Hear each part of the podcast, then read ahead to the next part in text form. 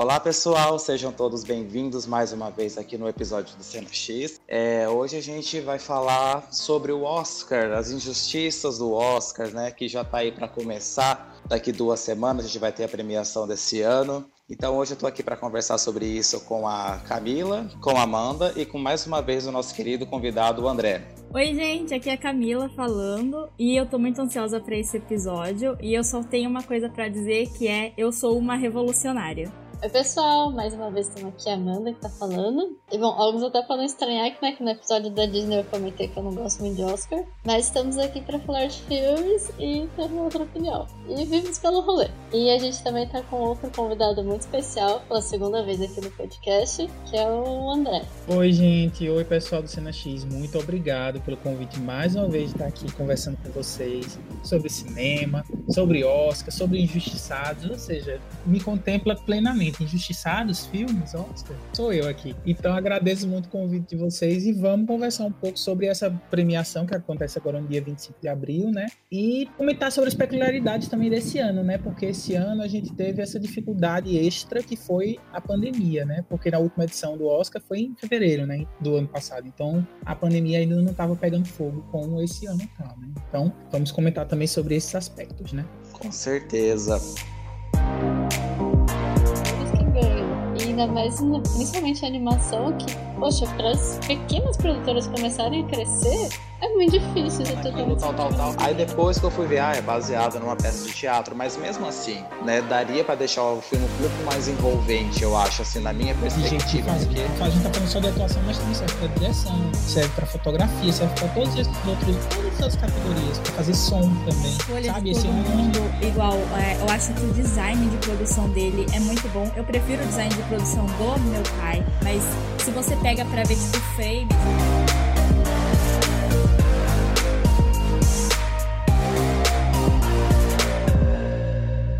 Bom, gente, então, como já foi falado, né, a gente vai falar sobre o Oscar hoje, sobre as injustiças, um pouquinho sobre a edição desse ano, né? Como o André comentou, que vai ser uma premiação atípica, né? A gente está tendo o Oscar praticamente em maio, né? No finalzinho de abril, aí na última semana de abril está acontecendo o Oscar esse ano. Então é sempre aquela loucura, né? Sai a lista de indicados, a gente que gosta de acompanhar cinema, a gente tenta maratonar, pega a listinha, vai vendo os favoritos, a gente já começa a ter a nossa torcida para aqueles filmes que a gente tem um carinho maior e tudo mais. A gente vai acompanhando as outras premiações para ir vendo o termômetro do Oscar para ver se realmente vai conciliar conforme estão sendo as, as especulações, né? Então, eu queria já mandar uma pergunta assim para o André em relação a tudo isso, né? André, na sua opinião, a gente deve levar o Oscar a sério ou nem tanto? Como sempre, né? Porque eu sou sempre uma pessoa muito é, conciliatória, às vezes, né? Às vezes eu sou uma pessoa meio é, contemporizadora, é a palavra certa. Sabe? Deixar tudo ali no meio termo, às vezes, às vezes não, às vezes eu boto para lascar mesmo. Mas em relação ao Oscar, eu acho que a gente tem que é, entender a importância dele, a relevância dele, ah, vai ser a 93 edição que vai acontecer agora, dia 25 de abril. São 93 anos né, de uma organização que tenta é, premiar ou tenta é, destacar o que foi mais relevante na, na produção da indústria na, no ano anterior, né? E como sempre, como qualquer tipo de seleção e como qualquer tipo de, de premiação, a gente sempre vai ter alguns problemas muito fortes e enraizados que vão tentando ser corrigidos ao longo dos anos, né, ao longo da, da mudança da própria direção da academia, da, da inclusão de novos participantes, participantes mais diversos. Então, minha resposta para essa pergunta, se a gente deve levar a sério ou não o Oscar, acho que a gente deve entender a importância do Oscar. Eu acho que ele ainda é uma, uma, premiação relevante, inclusive das premiações de segmentação, né, das maiores, né, que é o Oscar é o do cinema, o Tony é do teatro, o Emmy é do da TV e o Grammy é do da música. Eu acho que desses quatro, o Tony, eu acho que ainda dentro da segmentação dele de teatro é o mais é, prestigiado, né? Ele tem o mais prestígio e reconhecimento do da, da cena, mas eu acho que o Oscar vem logo em seguida. O menos prestigiado para mim ainda é o Grammy. Então eu acho que o Oscar ele ele precisa ser entendido como um, um, uma premiação relevante, que faz sim uma, uma curadoria assim, de coisas que foram relevantes, não necessariamente as melhores, eu acho que isso é importante pensar no Oscar, não necessariamente as melhores, porque tem muita coisa que foi incrível, genial, que fica de fora, muitas características que o Oscar traz, né? de um perfil até pouco tempo atrás muito conservador, muito de elite e tal. Então tem algumas coisas assim, mas eu acho que de relevância, eu acho que o Oscar sempre tenta trazer aquilo que pelo menos gerou discussão, sabe, em torno da indústria do cinema. Eu acho que, é, que ele é importante, a gente pode levar ele a sério até certo ponto. Não ao ponto de achar que ah, o que está no Oscar é o que é bom e o que não está no Oscar não vale. Isso aí é uma coisa que a gente não pode levar em conta. Isso sim, a gente não pode levar a sério nesse sentido. Mas dentro do que foi que, que, está dentro do Oscar, acho importante a gente olhar, tentar entender as tendências, como por exemplo ano passado, o Oscar premiou Parasita. Como não, não, não dar importância, não levar a sério uma premiação como essa, sabe? Que dá destaque para uma realização sul-coreana feita por um cineasta sul-coreano. E eu acho que, que isso é, traz né, é, vários insights interessantes sobre o que está acontecendo na indústria do cinema através dessa premiação. Então, acho que é mais ou menos por essa linha que eu penso o Oscar. É, eu concordo. O meu, meu maior problema que eu vejo assim no Oscar, na importância do Oscar, é que é uma importância que eles criam e ao mesmo tempo eles, tipo, fingem que não tem sabe? Mas a gente sabe que eles adoram, tipo, quem vota, né, por exemplo, adora ter esse poder de votar no Oscar aí, igual aconteceu esse ano. O quão problemático às vezes isso é. Um dos votantes é, foi no Twitter falar que não ia ver um filme, que se recusava a ver um filme que estava concorrendo a uma vaga, né? Que ele deveria assistir. Ele falou que ele não ia assistir porque ia contra as morais dele, que não sei o que lá, contra o que ele acreditava, tipo, Sabe? Porque é uma coisa que a gente sabe que acontece, né? É o que a gente sempre fala de filme estrangeiro, porque assim, o meu maior problema com o Oscar é que ele se vende como o maior prêmio é, do cinema mundial, quando na verdade ele é um prêmio dos Estados Unidos. Ele é dos Estados Unidos para os Estados Unidos, ele não inclui, tipo, ele tem a categoria lá de filme estrangeiro pra, tipo, fingir que se importa, sabe? Mas a gente sabe que eles nem assistem os filmes.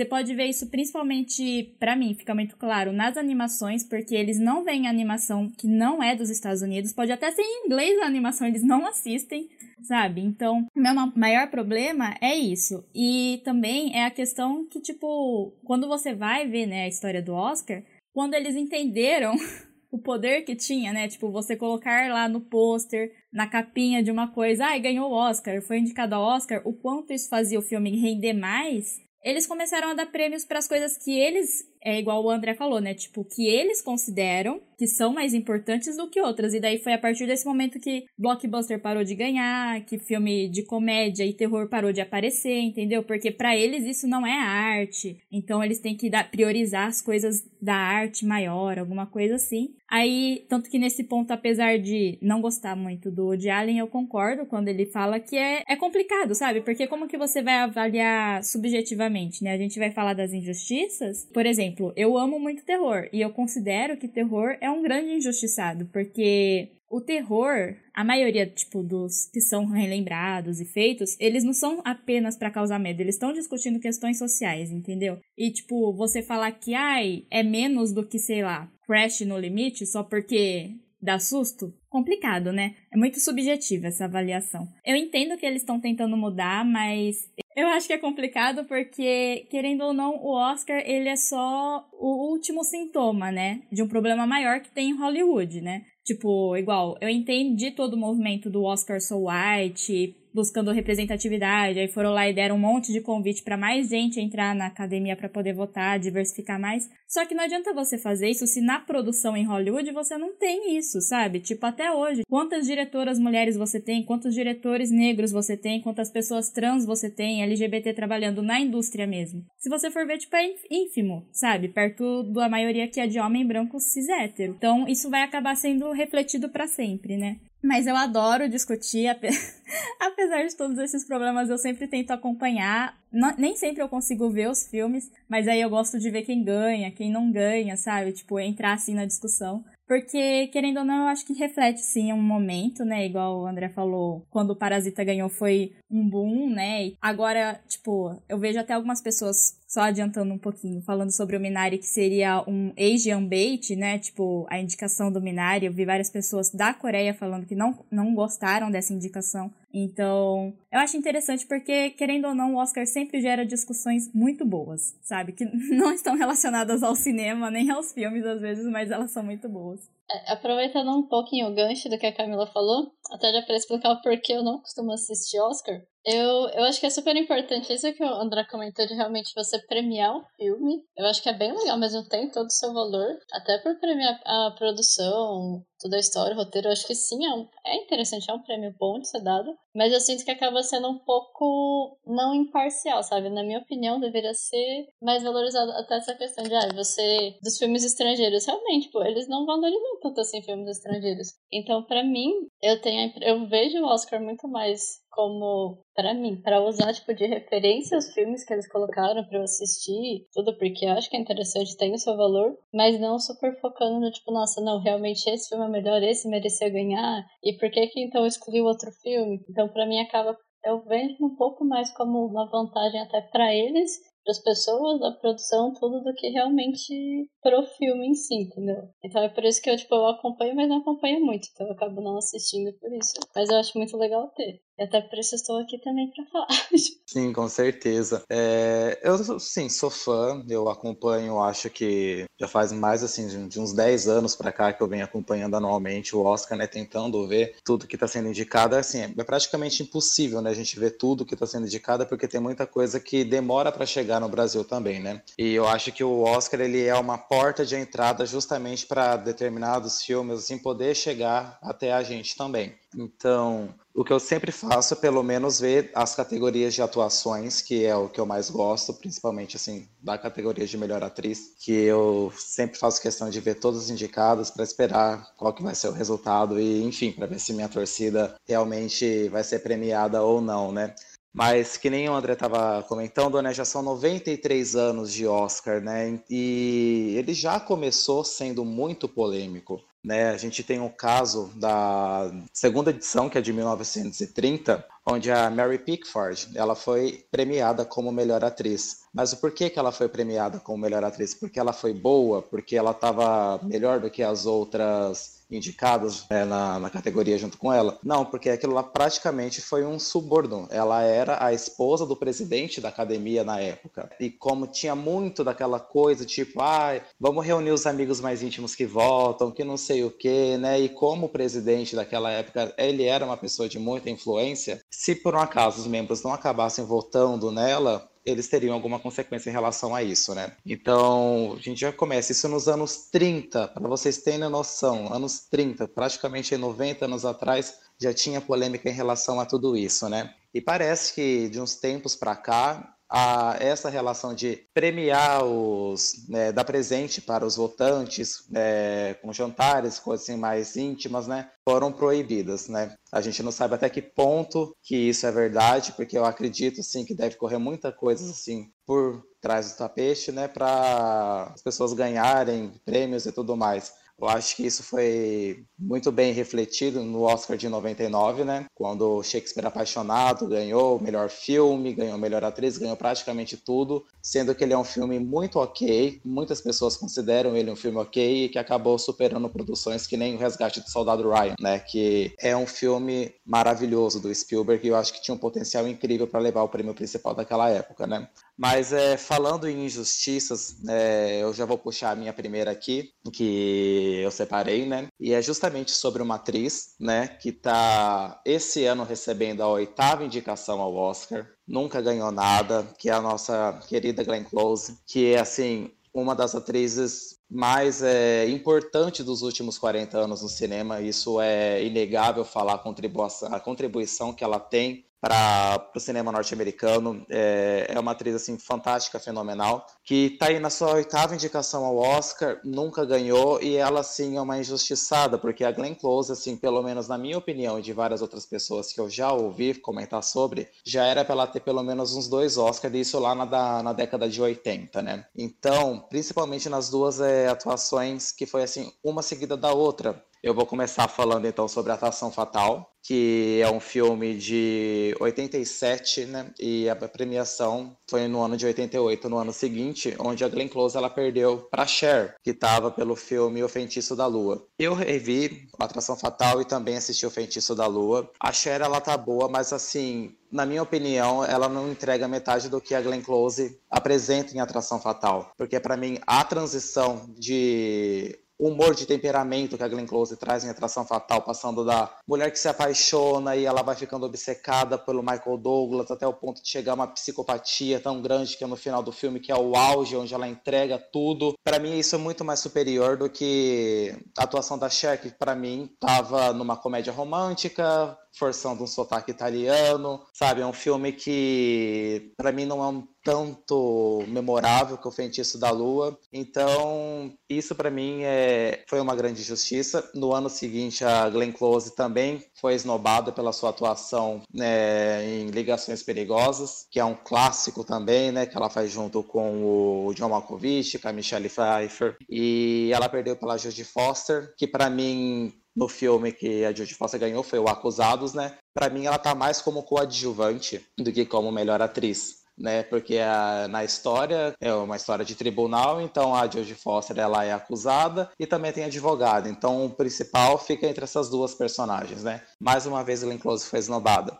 E a última, assim, que eu tenho para comentar sobre ela foi em 2019, na cerimônia, né? Onde ela perdeu pelo filme A Esposa, onde todo mundo já estava dando como certo a vitória da Glenn Close, né? Onde todo mundo já esperava finalmente ela vai ser reconhecida por todas essas indicações que ela já teve até então nunca teve, teve êxito, né, de ganhar um. Então esse ano vai ser o ano da Glenn Close. E eu acredito que até para ela mesma ela estava muito otimista em relação ao papel que ela tinha apresentado na esposa porque ela estava ganhando tudo na, naquele ano. Ela ganhou o SEG, ela ganhou o Globo de Ouro, então era uma vitória praticamente dada como certa. Até que abriram o envelope e quem levou foi a Olivia Colman.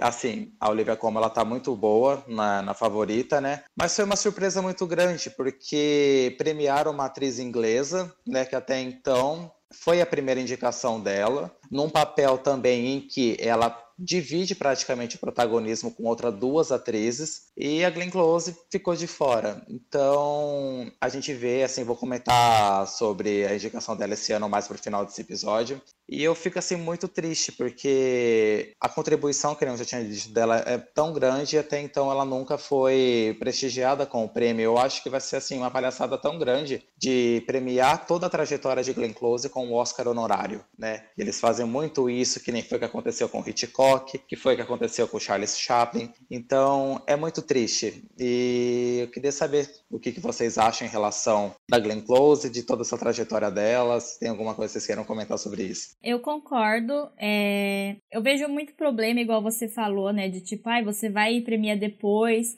ou igual acontece, né? De igual a gente viu com o Leonardo DiCaprio, por exemplo, ganhar por um papel que não era o melhor papel dele, o melhor papel dele ele tinha perdido porque a academia ainda tinha preconceito com ele, e aí depois tiveram que dar o prêmio para ele porque todo mundo queria. E aí parece que sempre eles estão correndo atrás, né? Do tipo, ah, esse ano a gente tem que dar pra tal pessoa porque quando tinha que ganhar a gente não deu. Então, e aí, só que aí, né, às vezes naquele ano outra pessoa merecia. Aí você vai lá de novo, Sabe, é uma coisa que parece que não tem fim. E eu acho muito triste mesmo ela ser tão esnobada, assim, pelo Oscar, porque eu fico muito do tipo, gente, por que, que vocês estão indicando, sabe? porque, tipo, se você for ver os papéis que ela foi indicada e o número de vezes que ela foi indicada, por que que, tipo, ela tá lá se não é para ganhar, sabe? Porque eu acho que ela já se provou mais de uma vez, diversas vezes, que ela merece, tipo, ganhar, entendeu? Então, me deixa muito nervosa essas questões de atuação, porque, igual o Matheus falou, ah, é, teoricamente agora não tem mais suborno, né? Vamos chamar do que é, suborno.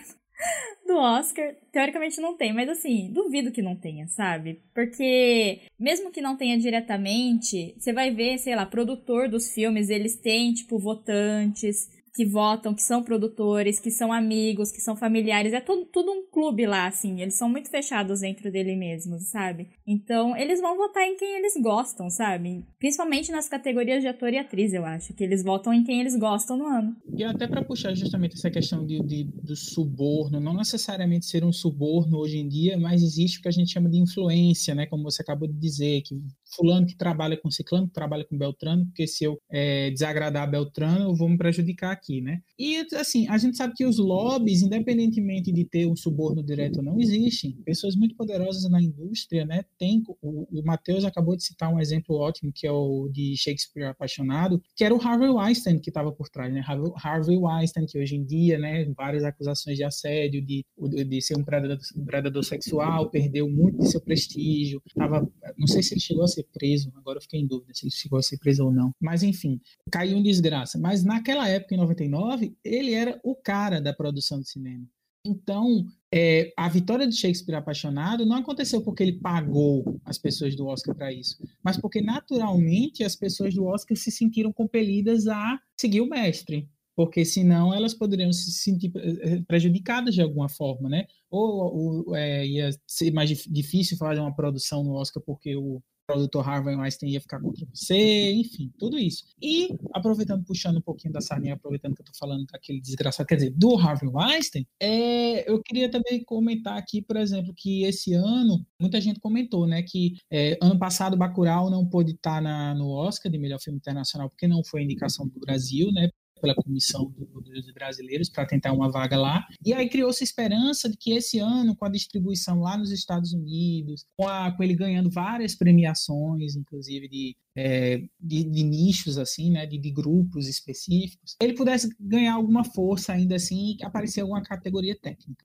E aí abriu-se a lista de finalistas do Oscar, ele não apareceu em nada nenhuma categoria, nem nas técnicas, nem nas consideradas menores, mais específicas. E aí a gente tem que levar em consideração justamente que muita gente comparou, ah, porque Cidade de Deus teve uma trajetória parecida, não foi indicado pelo, pela Comissão Brasileira a melhor filme na época estrangeiro, né? E no ano seguinte, com a distribuição americana, ele conseguiu várias categorias, né? A ser indicado em várias categorias. E aí a gente tem justamente a diferença do lobby, né? Justamente o que é que aconteceu naquela época, quem é que fazia a distribuição, quem é que fazia a, a, a divulgação do filme e dos Deus na época? A Miramax, de quem? De Harvey Weinstein. Então, a gente tem isso, né? Sem um grande nome, muitas dessas, dessas indicações, principalmente estrangeiro, como a Camila falou bem, né? Que acabam sendo esnobados, sem esse, esse punch, assim, de, de alguém da indústria norte-americana, fica difícil. E aí acaba que muitas das injustiças que a gente vê acontecem muito por causa disso, porque falta ser, tipo assim, ter alguém, algum grande figurão abraçar, entendeu? A causa. Sem isso,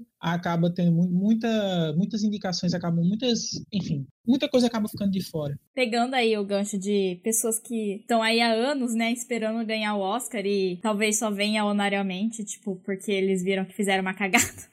Depois falaram, ai, nossa, devíamos ter dado um Oscar, não é mesmo? Eu vou falar que, para mim, é o filme que devia ter ganho o Oscar de 2019, que é Infiltrados na Clã. Que, assim, mesmo que ele, você falasse, ai, não merece, tudo bem, porque é subjetivo, cada um considera o melhor filme que quiser. Só que assim, ele ter perdido no contexto político que ele foi perdido, porque querendo ou não, gente, o Oscar é político, sabe? Não, não vem com esse negócio de que, ai, porque separar a arte da política, não, isso não existe. No contexto político que tava os Estados Unidos, ele perder e ainda perder para Green Book, que nada mais é um filme que passa a mãozinha no, na cabecinha dos racistas, do tipo, ai, olha só, você é racista, mas você aprendeu que ele era um ser humano, que legal, né? Gente, por favor, e ainda mais, tipo, o que aconteceu no ano seguinte, no caso do ano passado, né, 2020, e vem acontecendo, ele é ainda mais necessário, sabe? Eu acho que ele vai entrar pra história como o filme que, tipo, a academia tinha a oportunidade de se posicionar e dizer: olha só, a gente concorda com isso, a gente acha que tá errado todo esse sistema e eles não fizeram isso. Eles foram pra escolha nem fácil, eles foram pra escolha mais assim, que não conheço ninguém, não ouvi ninguém falando que Green Book merecia ganhar, sabe? E ele é, para mim, assim, o Spike ele é muito injustiçado, sabe? Eu, na, no, na academia diversos filmes que ele fez, da contribuição que ele teve para a história do cinema dos Estados Unidos, ele nunca foi reconhecido e todo mundo achava que ele ia finalmente ganhar, que ele finalmente ia ter esse reconhecimento e não veio e veio para outro filme, então, para mim, é de partir o coração, sabe? Principalmente quando você. Porque assim, eu assisti só o ano passado o filme, né? Acho que foi mais ou menos na metade do ano. E você vê principalmente o final do filme, sabe? Que ele é muito pesado, ele é um soco na sua cara, sabe? Te deixa no chão. E você, no ano passado, tipo, vê esse final, você vê qual é a importância desse filme. Porque ele ainda é totalmente atual. Ele, tipo, ele está falando sobre hoje em dia, entendeu? Sobre as coisas que acontecem hoje em dia. Então eu fico muito triste, com muita raiva disso ter acontecido em 2019. Ah, inclusive, aproveitando esse gancho que você está falando do Spike Lee, porque estava na minha listinha aqui, não necessariamente exa exatamente uma injustiça, não sei se é exatamente uma injustiça, mas como você acabou de pontuar, né, que a academia teve a oportunidade de premiar um filme dele, ou ele, como diretor, acabou escolhendo premiá-lo como por melhor roteiro original, não foi isso? Isso, foi. Uhum tinha a oportunidade finalmente de premiar um diretor como Spike Lee e não teve e, e perdeu essa chance, né? E esse ano ele tinha um outro filme que estava conseguindo ganhar algum destaque, que foi o Destacamento Blood, né? O da Five Bloods, que estava com, com uma campanha interessante, né? A Netflix estava lá apostando algumas fichas, justamente por ter contratado Spike Lee para fazer um filme para eles. Mas aí, né, ao longo da, da campanha, né, ele acabou murchando um pouco, né, e acho que não chegou nem, acho que nem, é, eu, eu, acho que ele está concorrendo a alguma categoria do Oscar, não lembro se ele está concorrendo a alguma, mas deve ser alguma técnica. É, trilha sonora. É, trilha sonora, isso. Porque, por exemplo, o Delroy Lindo, né, que é um dos protagonistas do filme, né, também estava com, o nome dele estava bem sensado no início, mas é aquela coisa, né, quando ele é lançado muito antes da premiação, e a premiação tá acontecendo esse ano quase em maio, né, isso acaba é, desfavorecendo e desvalorizando muitos filmes que estavam lá atrás. Então, mais uma vez, né, a academia perde a chance de premiar Spike Lee, porque mesmo que Destacamento Blood possa não ser o melhor filme que ele já fez na história da vida dele, ainda assim é um filme muito bom, ainda assim é um filme a se considerar, assim, ainda assim é um filme que mereceria ter algum destaque. Mais uma vez, não aconteceu. Uhum. E falando um pouquinho mais sobre o Spike Lee, né, é um diretor que eu gosto pra caramba. E todos os filmes dele, ele traz essa mensagem da luta da comunidade negra nos Estados Unidos, né, em busca de reconhecimento, de ser tratados como com igualdade e tudo mais, né. Teve os Infiltrados na, da Clã, teve Faça a Coisa Certa, teve Febre na Selva. Então, tipo, foram várias as vezes que é, a academia teve a oportunidade de poder premiar ele com essas obras, que são obras que trazem um tema muito significativo para a comunidade americana, para eles abrirem um pouco mais a mente em relação a tudo que acontece lá em relação a racismo, né? E mais uma vez um snob, né? Então acaba sendo muito triste mesmo. E também só para complementar, né, que a gente estava falando sobre os membros do Oscar, né, e tudo mais, os votantes. Eu não sei se a estatística ainda estava certa, mas eu acho que eu vi que na época em que o Will Smith e a Jada, a, Jada, a esposa dele, né, Jada, o nome dela, né, Jada Pinkett Smith, acho que é alguma coisa assim, né? Eles fizeram o protesto de não comparecerem à, à cerimônia do Oscar, né, porque dos 20 indicados à atuação não tinha nenhuma representatividade negra,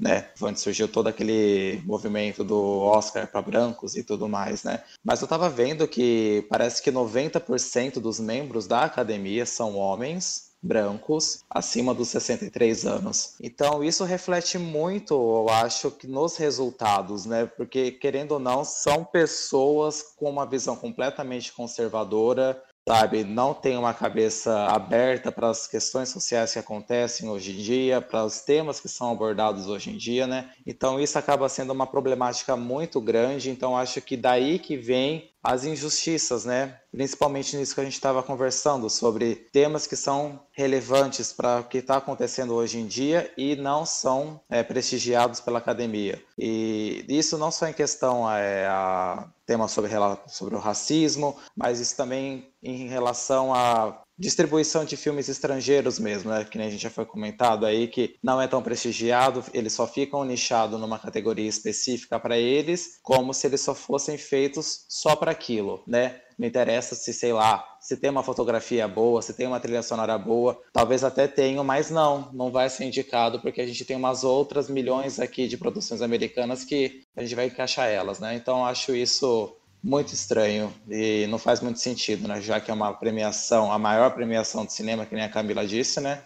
Tem que ser jogado de igual para igual. Mas é uma, é uma premiação dos Estados Unidos para premiar coisas dos Estados Unidos, né? Agora é curioso porque é, você falou justamente sobre isso, né, das produções estrangeiras que não são é, é, reconhecidas em outras categorias, que não sejam no melhor filme agora atualmente internacional, né? Aí a partir de alguns anos eu percebo que é quase como se fosse uma cota, né? Acontecendo isso de ou alguma coisa da fotografia ou direção, né? Teve o Pavel Pavlikowski, né, que concorre por Guerra, Guerra Fria, eu acho é, concorreu, na, acho que foi ano retrasado, foi ano passado, não lembro, tá tudo misturado na minha cabeça, mas teve ele. E esse ano a gente tem o Wittenberg, né, que é do da Dinamarca por Druck, né, Another, Another Round, que ele está concorrendo, inclusive foi uma surpresa, porque ele não estava aparecendo em nenhuma das premiações, isso está acontecendo algumas vezes esse ano no Oscar, né, que inclusive muita gente achava que a, a vaga que ele acabou ocupando, né, poderia ter sido da Regina King por One Night Miami, né? Mas a gente lembra também que o Lee Isaac Chung, né, de, de Minari, também apareceu na lista do melhor diretor, né?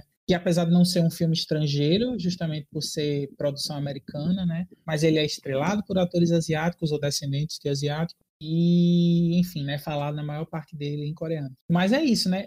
Vez ou outra a academia está tentando colocar essa coisa do, do, filme estrangeiro, né? Alguma categoriazinha aqui e ali, como se fosse uma cotazinha, né? Ah, não, teve um destaque, então vamos colocar. A fotografia desse filme é boa, então vamos colocar, mesmo sendo filme estrangeiro. Ah, a direção desse cara é interessante, vamos reconhecer a direção desse cara e coloca como diretor. Mas ainda assim, é muito nesse esquema de cota, né? Nesse esquema de, ah, vamos dar esse espacinho aqui não, é, a impressão que dá é só que coloca para realmente falar que pôs, sabe? Que indicou. Porque não porque eles realmente querem valorizar esses filmes, querem que os filmes sejam divulgados. Só pra não ter ninguém, ah, mas reclamar, por que, que vocês não colocaram nenhum filme de tal país? E aí eles meio que usam isso como desculpa. É, e é uma coisa que me irrita, que aconteceu esse ano também, e me irritou no Parasita também, que é você colocar é, o, mais de um filme em categorias de melhor filmes diferentes, né? Igual Parasita tava em melhor filme ano passado e melhor filme estrangeiro. Ganhou os dois. Aí, tipo, tá vendo? Tipo, tirou a oportunidade. Podia ter um outro filme lá em filme estrangeiro, sabe? Podia ter sido preenchido. Aí, esse ano eles colocaram o Colette no filme estrangeiro, sendo que é um documentário que também está concorrendo a melhor documentário. Tipo, gente, vocês veem tão a impressão é essa, sabe? Vocês veem tão pouco filme estrangeiro que aí vocês têm que ficar reaproveitando o mesmo filme sempre, né? Aconteceu a mesma coisa ano passado com Honeyland, né? Acho que foi Honeyland, né? Tava em documentário e, e melhor filme. Exatamente. Eu acho que assim, com exceção do ano passado, né, que foi o boom do Parasita, né? Eu acho que assim, a última produção, de fato, em peso estrangeira que foi assim muito bem recebida no Oscar, que ganhou bastante prêmios e tudo mais, foi o Tigre e o Dragão, né? Que foi é, uma obra que assim abriu realmente, assim, pelo menos na minha visão, é, o cinema asiático para os Estados Unidos e para o mundo de um modo geral, né? Que foi a ascensão ali também do, do Ang Lee, né? Ele já tinha feito alguns trabalhos já nos Estados Unidos, mas é, o Tigre e o Dragão, acho que assim, isso foi no Oscar de 2000, para você ver, né? De 2000 para 2020 foi, sei lá, 20 anos aí que se passaram para vir um outro filme assim que pudesse se igualar, que pudesse ter bastante indicações, ser prestigiado, né? Então, tipo, teve muita coisa, eu acho que durante esses 20 anos que também poderia ter tido o mesmo feito que o Tigre e o Dragão teve na época dele.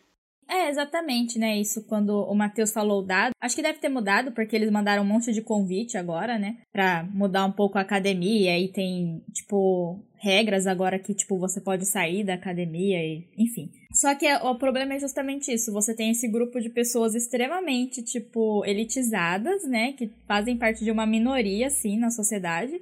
Só que elas estão ditando o que, na, pra visão delas, é importante, sabe? Só que aí eles não deixam isso claro, né? Porque eles vendem como se fosse o mais importante. O meu problema é esse. Eles se vendem como o mais importante e o que representa o ápice da indústria do cinema do mundo, sabe? Só que aí eles não se esforçam, eles não se esforçam, sabe? Tipo, pra ver. Igual, só citando, né, o caso que eu comentei no início do cara que foi reclamar do Twitter que ele não ia ver o filme indicado, era o filme Num nunca, raramente, às vezes, sempre, que é sobre uma menina adolescente que tá grávida, ela quer abortar, só que no estado dela não é permitido sem autorização dos pais, ela viaja acho que para Nova York para fazer o procedimento que lá é legalizado, sem precisar dos pais. E aí o cara falou: "Eu sou contra isso, eu sou pró-vida, eu não vou assistir esse filme, e eu acho que esse filme nem devia estar tá aqui nessa lista, tipo, você pode acreditar nessas coisas, não tem problema você tipo não querer não querer ver e, enfim, se recusar a isso, só que você pegar a sua posição. Porque, querendo ou não, esse povo da academia é muito vocal, eles têm muita influência. E você ir lá e falar no Twitter, sabe? Que, tipo, você acha um absurdo esse filme estar tá indicado? Aí, pô, gente, menos, né? Menos. Inclusive, ele é um dos filmes que está na minha lista de injustiçados, como você disse muito bem, né?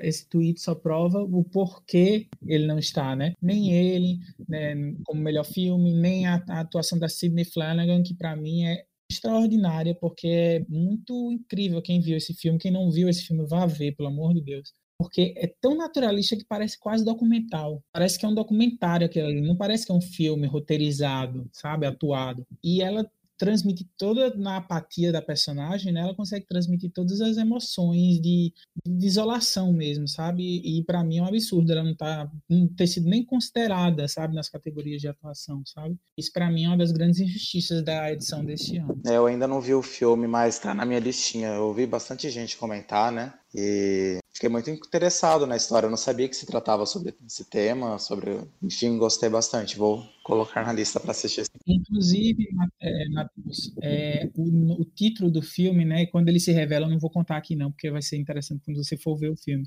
Para mim, a cena mais impactante do filme. E ela não é nada demais, assim, quando você pensa em cenas impactantes de cinema, né, na maioria das vezes, principalmente pensando na, na ótica do Oscar, né, é aquela coisa na ótica Zack Snyder, é aquela coisa, é, meu Deus, apoteótica, ah, vai acontecer alguma coisa épica, não, é uma coisa muito assim, a, a câmera focada nela, o diálogo acontecendo, e aí vem vem a questão, e fica ali e você começa a perceber a densidade daquilo, sabe? Quando, quando antes de ver o filme, eu não tinha entendido por que o título é aquele, mas quando você vê o filme, você entende por que e você fica, caramba, é sobre isso, é sobre isso. Ah, eu não assisti esse filme também, mas eu fiquei bem interessada ouvindo vocês comentarem. Mas teve uma coisa que comentaram sobre ser o filme ser injustiçado de nem ser indicado pro Oscar, que me lembrou também o show de Truman. Se eu estiver errada, vocês me corrijam. Mas se não me engano, até no ano que o Shakespeare Apaixonado ganhou, Show de Truman nem entrou como um dos melhores filmes. E, gente, por que aquele filme ganhou tanto prêmio, sendo que nem um filme tão bom e outros filmes muito melhores, tipo, mereciam? Nem puderam estar lá para competir? Acho muito injusto. É, e é uma coisa, né, que aí eu acho que entra um pouco nas outras injustiças, né? Sai um pouco, né, de categorias mesmo e entra no quesito mais amplo, assim, de injustiçados, que é que a academia não gosta de comédia, não gosta de terror, sabe? Não importa é, se você faz uma comédia que consegue debater questões é, sociais, um terror que você consegue debater questões sociais e que é muito bom. Filmes de fantasia também são é praticamente isolado. Eu acho que o único filme de fantasia que teve algum destaque foi A Forma da Água, né, que ganhou o melhor filme. Mas assim, é muito difícil. Sim, inclusive eu não achava que Forma d'Água ia ganhar, sabe? Tipo, eu tava torcendo, era o meu filme favorito no ano, e foi um choque, assim, para mim quando ganhou, porque nem eu acreditava, sabe? Eu achava que ele não tinha chance, porque eles não, não valorizam esse tipo de filme, né? Eles colocam nas indicações, às vezes colocam no melhor filme, colocam atores, enfim, colocam em algum lugar às vezes. Eu acho que para chamar o público, sabe? Tipo, igual, por que, que Mad Max foi indicado a melhor filme? Eu acho que ele merecia ganhar, entendeu? Tinha concorrentes muito bons naquele ano, mas Mad Max era maravilhoso e ganhou um monte de prêmio técnico, que é o que faz um filme ser o melhor filme e não ganha o melhor filme, sabe? E aí você também não dá o Oscar de direção. Se eu não me engano, também não ganhou a direção, o George Miller. Enfim, parece que eles colocam só pra tipo, ai, nossa, pra pessoas, né, do tipo, ai, eu vi esse filme no cinema, eu gostei dele, será? Vou assistir então o Oscar. É pra chamar a audiência. É a mesma coisa da quando eles queriam criar a categoria de melhor filme popular. Era isso, era chamar a galera que ah, gosta de filme de super-herói e vou ver o Oscar, porque agora o meu filme de super-herói está contemplado aqui. Foi justamente no ano seguinte a, indicação do Pantera Negra, né? Que eu acho merecida, inclusive, eu acho merecida a indicação de, de Pantera Negra, porque ele é um filme que transcende é, algumas questões e fala, como você mesmo disse, né, que o Oscar é político, não tem como a gente ficar falseando isso, é, fingindo que, que não, e é, e tem que ser, na verdade, porque né, qualquer é, escolha, na verdade, na nossa vida é política quanto mais numa premiação do tamanho do Oscar. Mas é isso, eles perceberam que o burburinho que foi indicar Pantera Negra melhor filme, e eles perceberam, não, a gente precisa capitalizar isso. Aí vieram com essa ideia boboca, na minha opinião, de colocar um melhor filme popular, perceberam que ia ser uma cagada e, desistiram na, no meio do caminho. É exatamente isso, né? Que nem a Camila já tinha comentado aí também. A gente vê muito é, snob com alguns gêneros específicos é, do cinema na categoria do Oscar, né? E praticamente são dominados pelo gênero de drama, né? Alguma outra. Eles gostam bastante de musical também, né? Então quem faz papel musical e tudo mais é sempre acaba tendo um créditozinho a mais. Que nem uma coisa assim que eu não entendo até hoje. Tipo, eu amo a Mary Streep de paixão. Mas que diabos, gente, ela foi indicada pelo aquele filme Caminhos Caminhos na Floresta, Into the Woods. Eu só lembro da Tina Fey fazendo piada com esse filme. Exatamente, sabe?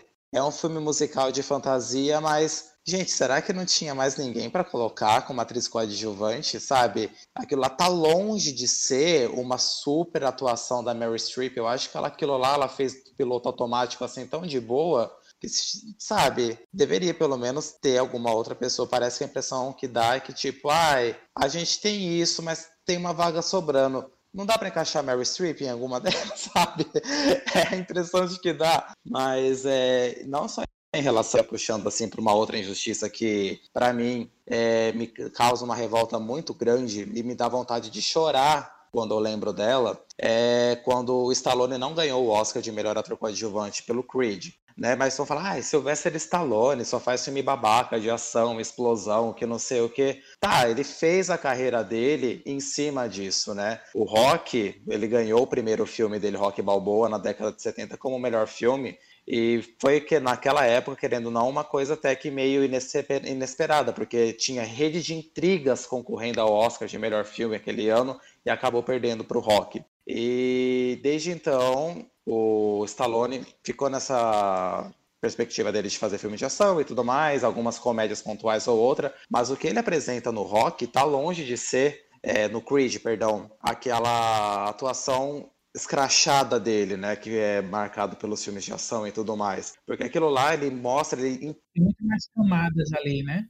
Isso, exatamente. Ele entrega com o coração aquilo lá. Ele mostra para as pessoas a vulnerabilidade do personagem do Rock. O Rock ele está velho, o Rock ele está doente, o Rock ele tem os seus traumas. Então ele cansou de mostrar aquela imagem que, sei lá, um senhor de 70 anos é o fodão ainda, vai, vai pro ringue, vai lutar. Não, ele mostrou de fato como que a vida é ao decorrer dos anos, né? Tem o auge, a decadência, a velhice, a doença. E a parte que ele está no hospital treinando lá o, o Creed, né, o filho do, do Apollo, é muito tocante, porque, enfim, e o Stallone ele estava ganhando tudo também naquela época, né? Para chegar no dia do Oscar, né? E quem ganhou foi o Mark Rylance, por Ponte dos Espiões. Então, foi um banho de água fria muito grande. Eu acho que até quem estava lá no dia da premiação ficou murcho com aquilo, né? Então é uma coisa que é muito triste porque a gente sabe que o Stallone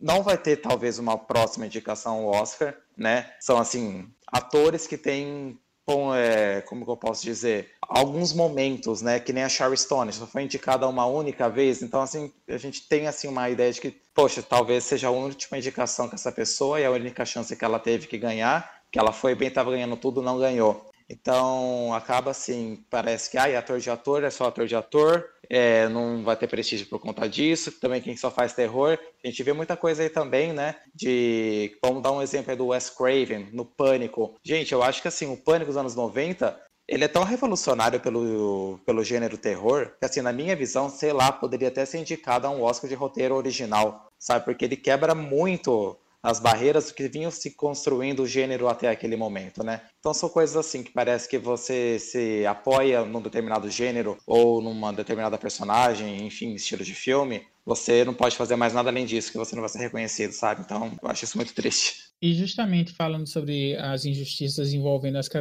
categorias nichadas, né? Você foi falar de Creed, né? De Sylvester Stallone. Eu lembrei de Logan. Logan foi reconhecido como o melhor roteiro, não foi? Na, com a indicação do melhor roteiro. Ele chegou a ganhar essa, essa, essa prêmio só foi indicado? Não lembro agora, mas eu sei que foi, foi indicado.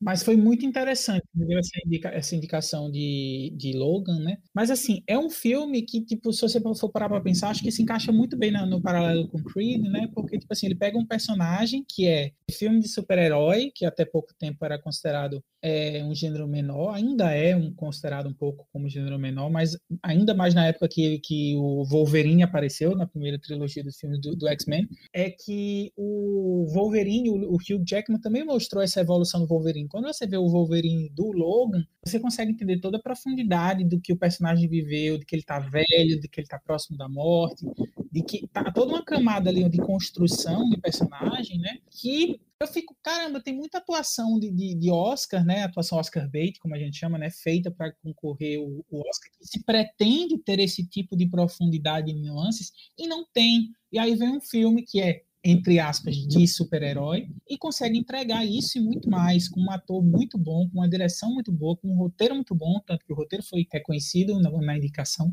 E a gente não vê isso aparecer nas outras categorias, nas categorias que mereceriam. Mesma coisa de Mad Max, eu concordo. Mad Max naquele ano poderia facilmente ganhar melhor filme, sabe? Porque ele é um filme muito bom. Mas ele é desprezado por ser um filme de ação, por ser um filme pouco profundo. O George Miller merecia, mereceria direção, sabe? Mas não ganhou. E aí, quando você vai para o gênero de terror, antes da gente começar a gravação, a gente tava falando sobre isso, as atuações, bicho. A gente tem atores e atrizes que são reconhecidos em outros papéis com, por drama, né? Por fazerem papéis de drama e são reconhecidos com atuação, com indicações, às vezes até premiados. Mas quando fazem filmes de terror com a complexidade de construção de personagens às vezes tão grande quanto uma de drama, como por exemplo a Toni Collette em Hereditário ou a Lupita Nyong'o em Nós, você fica, meu Deus, como é que essas pessoas não são nem consideradas indicação. Falando nem de premiado, falando de chegar a ser indicado, a ser lembrado nessas categorias. É tipo é muito absurdo. E quando eu penso em injustiças, eu acho que começo a pensar nisso. Esse ano, eu acho que a gente também tem outra injustiça que, claro, também tem a questão do tempo, a distância entre a premiação e o lançamento dos filmes, né? Mas a gente teve a Elizabeth Moss, né? A Elizabeth Moss, ela fez O Homem Invisível, que é um filme bom, eu, eu gosto do filme. Não sei se ele teria força se, se fosse lançado mais para o fim do ano para chegar em alguma categoria do Oscar, talvez alguma categoria técnica, mas a atuação dela é muito boa. A atuação dela também outro filme que também tem, que, que, talvez não seja tão um filme tão sólido assim, mas a atuação dela realmente é de se destacar, que Shirley também passou aí e ninguém, ninguém é, lembrou dela em premiações. Eu acho que é uma atriz que já há muito tempo mostrou que tem potencial para chegar nas categorias principais de indicação, mas que justamente por fazer coisas mais de nicho não são reconhecidas, não é reconhecida, sabe? Eu acho que é muito triste quando a gente para pra pensar nesse aspecto do Oscar, sabe? Sim, nossa, para mim, o ano passado, eu acho que foi um dos motivos do porquê eu não assisti a premiação, né? Eu me recusei aqueles, né? Fiz um protesto comigo mesma que eu não ia ver a premiação. Foi que a Lupita Nyong'o nem foi indicada por nós. E, gente, Desculpa, mas ela merecia muito não só ser indicada, mas ganhar. Ela interpreta duas personagens completamente diferentes e as duas você consegue comprar muito. E, tipo, uma atuação super forte, você sente, você sofre assistindo nós, assim, sabe? Com o drama dela. E a revelação no final, para mim, foi, tipo, arrebatadora, porque daí, se você rever o filme, muda totalmente a sua perspectiva sobre a atuação dela, tipo, o porquê que ela tava agindo de determinada forma que, às vezes, numa primeira vista, você pode falar, ai, acho que tá meio estranha. Atuação dentro da atuação, da atuação. É, exatamente, sabe? tipo, ela nem. É igual o André falou, nem ser indicada. Pra mim, tipo, não deu, sabe? Tipo, eu me recusei a assistir quando isso aconteceu. Sim, eu acho que assim, mesmo é, se ela tivesse o reconhecimento de ter ao menos sido nomeada, né? Eu acho que as chances delas ia ser bem baixas, porque ela ia competir com a Renée Zellweger, que estava interpretando Judy Garland, que é um monstro do cinema, do, do Hollywood, e querendo ou não, eles amam premiar atrizes, filmes, qualquer coisa que falam sobre a Hollywood antiga, né? Então, eu gosto bastante assim da atuação da Renée Zellweger, né? Eu acho que ela foi muito boa num filme muito ruim, né? Eu, eu não considero Judy um filme bom muito de longe, assim, sabe? É muito ruim, eu não, não, não gosto. Eu acho que, sei lá, foi muito raso o jeito que eles apresentaram alguns pontos assim da, da vida da Gigi Garland, né? Poderia assim, sei lá, ter explorado um pouco mais alguns momentos da vida dela que seriam um pouco mais interessante. Eu acho que aqueles flashbacks que teve dela assim, do trauma, dos bastidores, do mágico de Oz assim, não foram bem encaixados assim. Enfim, é uma somente uma opinião e só para falar mesmo. E outra coisa tem na atuação da, da, da Renée Zellweger, tem outro fator, além de ser a retratação, a retratar uma figura histórica que o Oscar adora, tem a atuação física, né, da coisa da transformação, dela parecer tal, né? Duas coisas que o Oscar adora e que eh, me dá muita preguiça. Às vezes tem atores que fazem papéis muito bons, assim, com, com esses aspectos. Meu, minha reclamação não é com as atuações especificamente, é com essa predileção que o Oscar tem por, ah, o ator precisou fazer um, um, um cadeirante ou precisou fazer um outro personagem que não tem nada a ver com a aparência física do ator em si, o de Gary Oldman, então, né, cinco filmes que ele faz, 25 corpos diferentes e o Matthew McConaughey também, enfim. E eu fico com preguiça porque eu acho muito, eu acho muito a palavra não é fácil, porque não é fácil fazer esse tipo de atuação, mas reconhecer esse tipo de atuação é muito fácil, porque, tipo assim, você vê a pessoa transformada por causa da aparência, né, e porque ela está tentando representar uma outra pessoa. Então, ó, oh, isso é um nível de dificuldade. E é, só que existem, como a gente fala, acabou de falar da Lupita Nyong'o, aspectos muito mais complexos de você transmitir, inclusive com a sua própria aparência, né? E você parecer uma outra coisa que você não é sem precisar utilizar qualquer artifício. E tem a, a Toni Collette mesmo, a entrega física dela em Hereditário é uma coisa que você fica, meu Deus, meu Deus, ela se transfigura sem precisar de nenhum recurso de maquiagem ou efeito visual aparente, sabe? Então eu acho muito complicado, muito difícil quando tem essas injustiças em relação a essas atuações e atuações mais mínimas também, sabe? Como no caso da Sidney Flanagan em, em Never Rarely, Rarely, Sometimes Always. Às vezes é difícil falar o título. Que é isso, essa coisa mínima, essa coisa na nuance, às vezes passa despercebido, porque o povo quer ver aquilo, sabe? O dramalhão ou a transformação.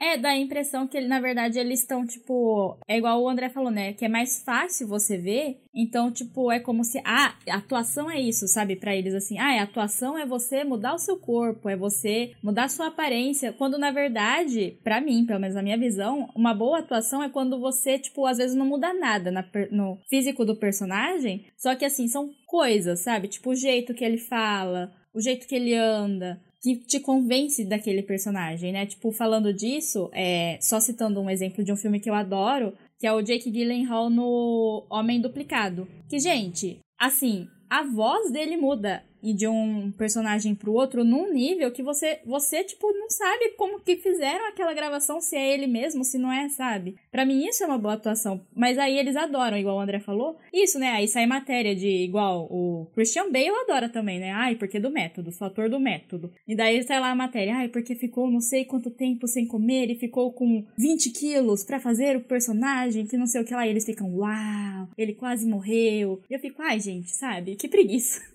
É, isso faz diferença, mas realmente a atuação é a pessoa entrar na personagem, né? Tipo, a roupa, a maquiagem, enfim, acaba sendo um extra, né? Pra ajudar a quem tá vendo e até ajudar o ator a incorporar melhor, mas se o ator não sabe interpretar, se o ator não entende como é a personagem, não pode estar com a melhor roupa, ter feito a melhor modificação qualquer no corpo. Você não vai sentir que ele é personagem. Porque se for assim, a gente pode colocar o Oscar para premiar todo mundo do show dos famosos do Faustão, né? Não vai fazer diferença, pelo amor de Deus. Ai, gente, sim. Como é que é? Quem que a Ludmilla interpretou lá, gente, no show do Faustão? Foi o Tim Maia? Ah, eu não lembro alguma coisa assim. Dá um Oscar para ela também. A Ludmilla fez a do Fat Family, a Daisy. Do... Ela fez a, a Anita Baker, que inclusive a própria Anita Baker viu ela cantando, porque ela mostrou, inclusive, a, Ludmilla mostrava como ela cantava do jeito dela, Ludmilla, do jeito que a Anita Baker cantava. Ela emulava o jeito da Anita Baker cantar. A Anita Baker viu, retuitou e elogiou ela. E aí, tipo assim, acho que existem muitos méritos nesse tipo de atuação, como a própria Ludmilla estava mostrando, né? Você modificar a voz, você modificar o jeito de cantar para poder emular e tal. E aí, isso nessas atuações, como por exemplo da, da, da Renée Zellweger cantando Judy Garland, é, fazendo a Judy Garland, ou a Andra Day esse ano, que eu não vi o filme ainda, mas fazendo a Billie Holiday, né? Existem méritos, mas eu acho que é muito fácil sempre premiar ou sempre indicar e sempre reconhecer esse tipo de atuação e deixar essas atuações mais nuançadas que às vezes mostram muito mais da capacidade capacidade do ator de convencer você de que ele é outra pessoa, né? Como a Camila falou, do jeito de andar, do jeito de, de, de falar, né? Sabe, eu acho que, que, é muito triste quando a gente deixa de, de reconhecer esse, esses outro, essas outras nuances de atuação que uma academia de artes científicas e cinematográficas, né, deveria pre prezar, deveria prestigiar essa complexidade e essa miríade de atuações, e não um tipo específico e fechadinho de, de jeito de fazer. A gente está falando só de atuação, mas também serve para direção, serve para fotografia, serve para todos esses outros, todas as categorias, para fazer som também, sabe? Esse ano a gente tem é, o Som do Silêncio concorrendo. Ele tem uma, uma edição de som muito incrível, justamente porque ele tenta emular a, a, a, forma como o personagem está se sentindo em relação à própria perda de audição dele, sabe? E que para algumas pessoas, uma edição de som boa é aquela que o som está cristalino, que o som tem, tem todas aquelas camadas de som e tal. E aí escuta um som abafado, né? Um som pouco e começa a pensar, ah, essa edição de som não tá muito boa, às vezes essa questão da perspectiva também, né? Do que é um, um, uma atuação boa, o que é uma edição som boa, o que é uma fotografia boa. Para mim, acho que é tudo tem a ver com contexto e proposta, né? E aí a gente já está falando sobre outros assuntos, mas eu acho que isso acaba também falando sobre injustiçados, porque muitas vezes os injustiçados são aqueles que a pessoa não compreendeu o que é que ela estava querendo fazer ali ou não valoriza tanto quanto uma outra a característica. É, e também tem muito, né, igual vocês falando, né, que ah, tem o trabalho nesses papéis que a pessoa, sei lá, canta e tá interpretando outra pessoa, só que aí é aí que eu acho que, tipo, eles perdem um pouco a noção, sabe? Porque, igual, para mim não faz sentido o Rami Malek ter ganho o Oscar de melhor ator com Bohemian Rhapsody, entendeu? Ele não canta, ele estava dublando. Aí você pode entrar na, no quesito de, ai, porque a voz do Fred Mercury é muito marcante, não ia ficar bom. Mas, gente, todo mundo que tá assistindo sabe que não é o Fred Mercury. Então, assim, e fica muito forçado. Você consegue ver, ele nem se esforça, desculpa, mas assim, a cena final, o show final, ele nem se esforça para fingir que tá tendo um esforço para cantar, entendeu? Para dublar o RuPaul's Drag Race ia acabar com ele na batalha do lip sync porque ele foi péssimo. Nossa, aquela cena para mim, tipo, ele não passa, porque se você assiste o show ao vivo, que eles representaram no final do filme, você vê a veia do Fred Mercury, ele tava vermelho com esforço, e o Rami Malek tá lá, tipo, lindo, assim, um príncipe impecável, sabe? E aí ele ganhou o melhor ator. E bom você ter colocado essa coisa do Bohemian Rhapsody aqui, porque como a Amanda falou, né, a Amanda tava falando que é, o a questão mesmo de atuar, né, vem do ator. A questão dele perder peso, ganhar peso, ter uma figurino, ter uma caracterização, são extras que ajudam no processo da imersão, da sua imersão na experiência do filme, né? Mas tem certos adereços e certas coisas que atrapalham na imersão, e aí eu vou ter que falar da dentadura do Rami Malek fazendo o, o Fred Mercury, que demônios foi aquilo, pelo amor de Deus, sabe? E aí eu fico muito triste quando eu vejo atuações. E, tipo assim, eu não acho o Rami Malek um mau ator, eu acho ele um ótimo ator, inclusive. Mr. Robert, para mim, mostra que ele tem uma capacidade de atuação incrível. Mas em Bohemian Rhapsody ele não tá essas coisas, não. Como a, como a Camila acabou de falar, sinceramente. Naquele ano, acho que qualquer outro que ganhasse eu ficaria mais feliz do que ele. Que ano que foi ele? 2019? Foi 2019, né? Que ele foi lançado em 2018 e início de 2019 teve a premiação, foi isso. Entendi. Tava o Bradley Cooper por Nasce Uma Estrela. Tava o Viggo Mortensen por Green Book, o Christian Bale, o Christian Bale por Vice e o William Dafoe por O Portal da Eternidade. Olha, apesar da polêmica do, apesar da polêmica do de estar o, o Viggo Mortensen por, por Green Book, eu não mudo minha fala. Para mim, eu ainda acho o Rami Malek o pior deles. Menos bom, aliás. Ah, eu não vi o filme, gente, porque todo mundo fala dessa questão de tipo ele não tá tão igual o Fred Mercury, né? Enfim, que o filme é bem raso também na vida de como eles representam a história do Fred Mercury, né? E até então não tenho vontade de ver, sabe? Não me desperta a vontade de assistir Bohemian Rhapsody, não. Uhum. É, eu acho que o problema dele é que você vê Rami Malek interpretando o Fred Mercury, entendeu?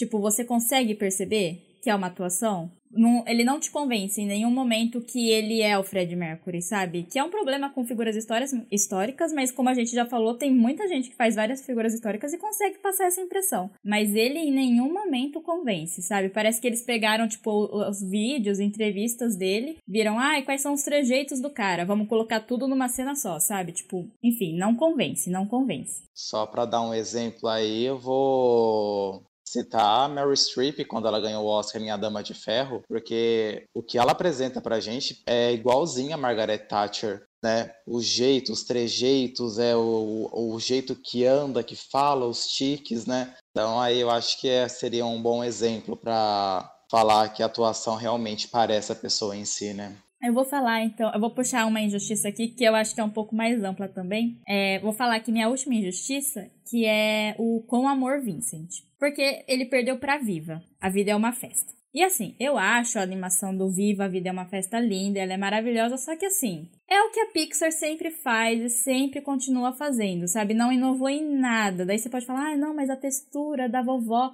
Tipo sim, gente, tudo bem, mas assim, em questão de animação e de história, desculpa, não tem nada, tipo, que uau, olha só isso, né? E o Com Amor Vincent foi um filme que foi inteiro feito a pintura a óleo. Você tem noção o trampo que dá isso? E tipo, e esse é o meu maior problema, eu acho, com a categoria de animação, porque eu pessoalmente gosto muito de animação, eu gosto de ver animação, mas eles só dão o prêmio pra Pixar, Disney vez ou outra a DreamWorks, sabe? Eles não consideram. A, a, minha impressão real é que eles não assistem os outros filmes. Eu nem sei como são indicados esses filmes. E aí depois, quando a gente for falar do Oscar desse ano, eu vou falar que acho que caçaram um filme para botar lá só porque não queria ver filme de outro país. E fica dando filme sempre para esses estúdios que, assim, eles são muito bons e tudo bem, sabe? Tipo, não tô questionando a qualidade deles. Mas eu acho que se tem um campo no cinema que mais permite você procurar inovação e criar coisas novas, é a animação. E aí você sempre dá prêmio para os estúdios que mais fazem a animação do mesmo jeito sempre, com os mesmos recursos sempre, sabe? Enquanto você tem outros, igual, por exemplo, citando a própria animação brasileira, né, O Menino e o Mundo, que foi inteiro feito com aquarela, sabe?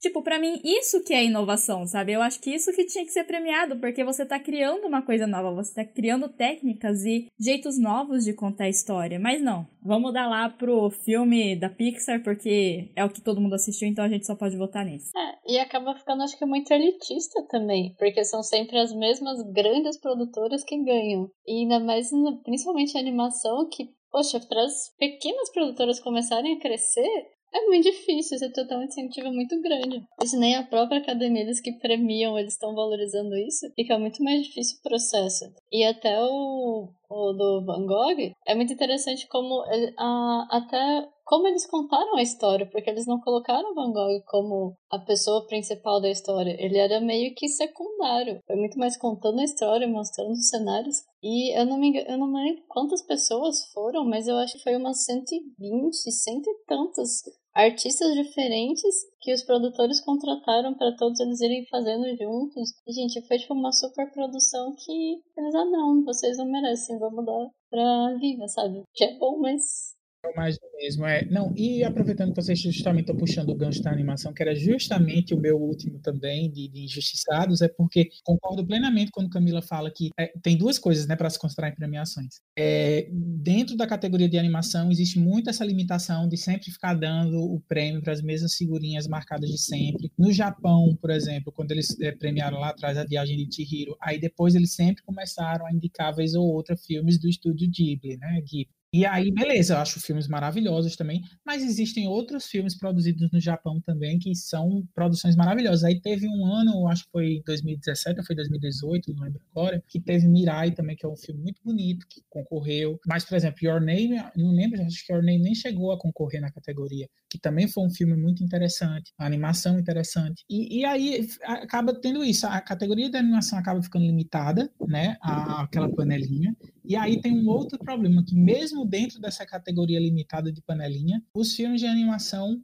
mesmo aqueles que são superlativos, são raros aqueles que acabam indo para a categoria de melhor filme. Porque, por exemplo, esse ano tem dois filmes que eu conseguiria colocar tranquilamente na lista de, de, de melhores filmes do Oscar, que são Soul e Wolfwalkers. Para mim, são dois filmes que tranquilamente eles desbancariam muitos filmes que foram indicados no, nos anos anteriores, até alguns que ganharam, né, Green Book, como qualidade, sabe? E qualidade. São filmes muito bons, assim, muito bons mesmo, que mereceriam ter um destaque para além do seu nicho de animação. O gênero de animação ele é muito parecido com o gênero de, de filme internacional. Ele está ali mais para cumprir uma cota, sabe? Quando você não considera aqueles filmes como filmes, então consideram como filmes de animação filmes estrangeiros, sabe? Isso me deixa muito revoltado e triste, porque, eh, se eu não me engano, Toy Story conseguiu romper, o Toy Story 3, eu acho que conseguiu romper essa barreira, acho que foi indicado a melhor filme, né? se eu não me engano, foi. A Bela e a Fera. Não, era isso que eu ia falar. A Bela e a Fera, o Rei Leão também foi indicado, só que aí logo depois eles criaram a categoria animação. E aí parece igual quando teve a polêmica de querer, quererem criar o melhor filme popular. Parece que é isso, sabe? Tipo, eles viram que, ai, nossa, animações estão chegando aqui no melhor filme, gente. Temos que criar uma categoria para eles para não para não mexer na nossa, sabe? Parece que foi isso, sabe? Tipo o Wally em 2008, né? Que, que, eu lembro que a grande polêmica de 2008 foi justamente Wally e Batman Cavaleiro das Trevas não chegarem ao melhor filme, né? Foi uma grande polêmica. Sabe? E aí eu fico pensando, tipo, aí a criação, por exemplo, de, melhor filme popular seria para encaixar um Batman, uns Vingadores da Vida, e a criação do melhor filme de animação para encaixar essas animações que estavam ganhando destaque, estavam chegando ao melhor filme, estavam tomando o espaço de outros filmes com enfim, né, mais merecedores, com muitas aspas aqui colocadas. Aí eu fico muito triste, sabe? Porque acho que a animação, é como vocês falaram, eu, eu vibrei muito quando eles é, premiaram Homem-Aranha no Aranha Verso, porque aí sim era uma animação que, mesmo sendo produzida por um estúdio norte-americano, a Sony, né, ela estava é, trazendo uma inovação gigantesca para dentro do, do, cinema, sabe? Uma coisa assim de, de experiência estética, né, sensorial mesmo, assim, de produção, que é sensacional, que merecer, mereceu muito ser indicado. Mas se um filme como Homem-Aranha Aranha Verso fosse produzido por um estúdio não americano, será que ele teria a chance de ser indicado e de ganhar? E se não fosse do Homem-Aranha, porque ainda tem isso, né? Que as pessoas consideraram ver o filme porque era o filme do Homem-Aranha. Então é muito complicado quando a gente para pra pensar nisso, né? Sim, e é, então. E que bom que você deu esse exemplo, é, André, do Homem-Aranha, porque é justamente isso, sabe? Tipo, eles vão lá, tipo, e criam uma tecnologia nova, um jeito novo de fazer a animação, sabe? Todo um trabalho mesmo. Que é muito diferente do que você só, tipo, ah, a, inovação desse novo filme nosso é que olha só a textura da pele, dá pra ver o poro. Sabe, tipo, ah, eu não tenho muita paciência e eu me parte o coração sempre, sabe, a categoria animação, justamente por isso, porque já é difícil, né? Assim, uma das coisas que pelo menos a gente tem que dar o mérito ao Oscar é a oportunidade de você conhecer filmes que às vezes você não conheceria, principalmente na categoria de filme estrangeiro, documentário. E a animação é uma categoria que eu queria conhecer mais, que eu queria ver mais coisas de outros lugares do mundo, sabe? E eles ficam nessa premiando coisa, tipo, básica do básico, sabe? Que você pode até falar, ai, mas a história é muito boa. Sim, mas então coloca no melhor filme. Para mim, a animação, ela tá mais perto de uma categoria técnica do que de uma categoria de roteiro, de direção, entendeu? Sim, é justamente isso. Por exemplo, tem histórias que são incríveis de serem contadas que eu fico que são feitas em animação que eu fico pensando, por que não concorrer a um melhor roteiro da vida, sabe? Por que não? Ou que não concorre até direção, porque as pessoas falam que é, pensam, ah, animação, direção, o que, é que tem a ver? Tudo a ver, porque literalmente você está criando aquilo, né? Ou na mão ou no computador, você precisa ter um senso de, de, de narrativa e de, de, é, de, saber conduzir uma história mais do que qualquer outra coisa, sabe? Porque às vezes tem atuação, tem filmes que você coloca a câmera na cara do ator e o ator que vai conduzir o filme, né? Claro, isso é uma escolha de direção, mas, mas tem isso também, sabe? Tem com filmes com gente de carne e osso, tem filmes que se sustentam muito em cima das atuações. Num filme de animação, o diretor é fundamental ali. É fundamental, porque ele vai coordenar os animadores, ele vai coordenar os roteiristas, enfim. É, é, eu acho muito triste quando um filme de animação não é nem cogitado ser indicado em direção, sabe? Não sei se isso já aconteceu, mas eu, que eu lembre, não. Pode ser que tenha, tenha passado pela minha, passado batido.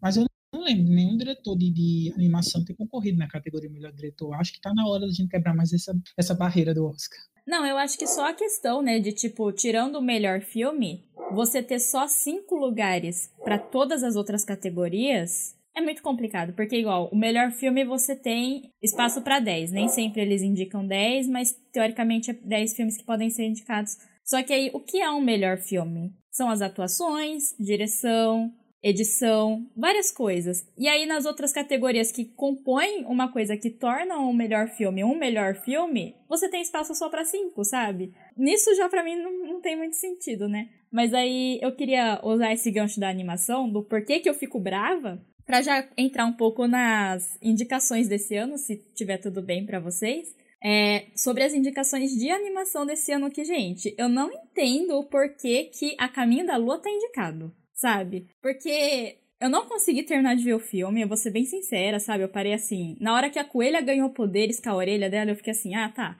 Outro momento eu vejo isso, sabe? Porque ele é isso, sabe? Ele pega coisas que funcionam na Disney, coisas que funcionam na DreamWorks, coloca junto, você, tipo, vendo o filme, assim, você consegue ver qual personagem inspirou os, os personagens desse filme, sabe? Então você tem o menininho chato, que lembra o Russell, do Up. Aí você tem o cachorro, que também lembra o Doug, que também é do Up. Aí você tem a coelha sidekick, que parece o Pascal, da Rapunzel. Então, tipo assim, parece que é um compilado, assim, de várias coisas que a gente já viu em outros filmes de animação tudo junto e que para mim não funcionou. Eu acho muito bonito, o filme é, ele é lindo assim, né? Tipo, principalmente a parte mais abstrata assim dele. Só que para mim é isso, sabe? Parece que ele é um filme muito bonito, mas que não consegue transmitir nada, sabe? Daí eu queria saber de vocês, o que, que vocês acham desse filme ou da, dos indicados desse ano de animação? Ah, então, a gente já conversou um pouquinho antes sobre o Caminho da Lua, né? Eu acho assim, a animação, esteticamente, eu acho ela muito bonita. Eu acho com o enquadramento de uma cena específica, que ela tá chegando na lua, que é tudo escuro em cima dos leões, assim, aquela cena eu achei maravilhosa. Mas não dá para comprar muito rolê do filme, né? A motivação da menina e até a lua, sabe? É muito jogado. Porque, enfim, parece que ela vai lá e se ela não fosse, seria exatamente a mesma coisa, entende? E a questão de colocar músicas cantadas no filme, né? Me irritou, porque tinha muita música assim, sabe? E não tinha necessidade disso. Eu acho que as partes musicais, elas são importantes para filme e tudo mais, mas elas têm que entrar no momento certo, né? Que nem tipo, ah, cantei, lá, lá, lá, lá, lá, lá. Passou dois segundos assim, ai, tropecei, vou cantar de novo, sabe? Então isso acaba é, me irritando um pouco. Mas assim, não achei o filme tudo isso, mas achei ele bonito esteticamente. Agora, sobre os outros indicados, Dois Irmãos eu gosto bastante dos Dois Irmãos. É... Wolf Walkers eu gostei bastante também, que o André pontuou bastante. Aí eu acho que é uma animação que muito conceitual, assim, não sei se é a palavra certa, ela foge um pouquinho assim do, do tradicional que está sendo mostrado para a gente ultimamente, né? É, que mais que a gente tem o Shaun Cordeiro, né? Que é aquele stop motion. Eu achei muito bonitinho, é bem simpático o filme também, mas assim, eu acho que é do Soul, não tem para ninguém e ele vai acabar porque o filme é lindo, ele é tocante e eu acho que assim, em questão de estéticas e tudo mais, eu acho que é a mais bonita que a Pixar apresentou atualmente. Sobre a, o Oscar desse ano, é, eu não vi o filme do A Caminho da Lua, mas assim, e gostei de Dois Irmãos. Mas é, é muito a questão que a Camila colocou. Eles sempre acabam premiando a mesma panelinha. Aí esse ano a gente tem dois filmes da Pixar sabe? Por mais que eu goste de Dois Irmãos, e por mais que eu ache até merecido ele estar tá ali, mas, tipo assim, Soul, se fosse para um critério, Soul entraria, sabe? Eu acho que Dois Irmãos acabou entrando meio que, tipo assim, não que não existam outras animações lançadas esse ano que mereceriam estar ali, mas assim, pela panelinha que eles criam, né? Tipo assim, ah, não tem muito o que colocar, vamos colocar outro filme da Disney, da, da Pixar aqui, porque é muito bom, sabe? E eu acho isso preguiçoso, né? E sobre o Wolf Walkers, que eu sou apaixonado também, que se não existisse Soul esse ano, era de Wolf Walkers tranquilamente. Ou se Soul fosse indicado a melhor filme, não fosse indicado a melhor animação, daria aí, faria isso, colocaria Soul e melhor filme e daria melhor animação para Wolf Walkers. É, eu acho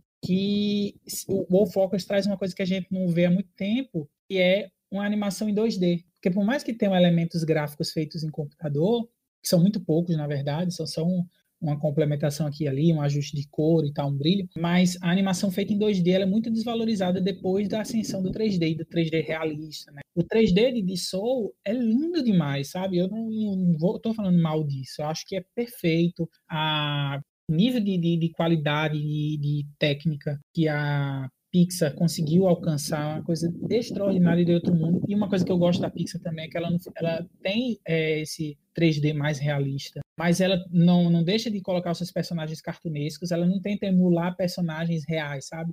O, o design de, de, deles, né? A, o desenho deles não é tentando imitar uma pessoa real 100%, sabe? Ele é um, tem um aspecto cartunesco aí. Mas eu sinto falta de animações 2D, por isso que eu olho muito para o Japão, né? E fico penalizado quando não reconhecem as produções japonesas. Eu acho que tem muito por, por, por conta dessa questão também de, de, não terem muitas produções lá em 3D, eles valorizarem ainda muito o 2D, sabe? E eu percebo que existe uma reticência da indústria americana com o 2D porque é, o 3D é o futuro, o 3D é o momento, o 3D é. A, veja que maravilha da textura de pele da vovozinha de, de, de, de Viva, a vida é uma festa e tal. E sim, é maravilhoso. Mas eu acho que a animação, ela, como o Wolfwalkers consegue demonstrar, né, ela vai muito além da reprodução fidedigna da realidade. Ela é justamente, ou como Homem-Aranha no Aranha Verso. São dois filmes que mostram que a animação ela é um dos gêneros, inclusive, mais inventivos, que você pode pirar o cabeção ali, sabe? E a Oscar, como tem um perfil muito conservador ainda, ainda tenta nessa coisa do mais tradicional. E eu acho que muitos filmes acabam sendo esnobados nessa categoria por conta disso.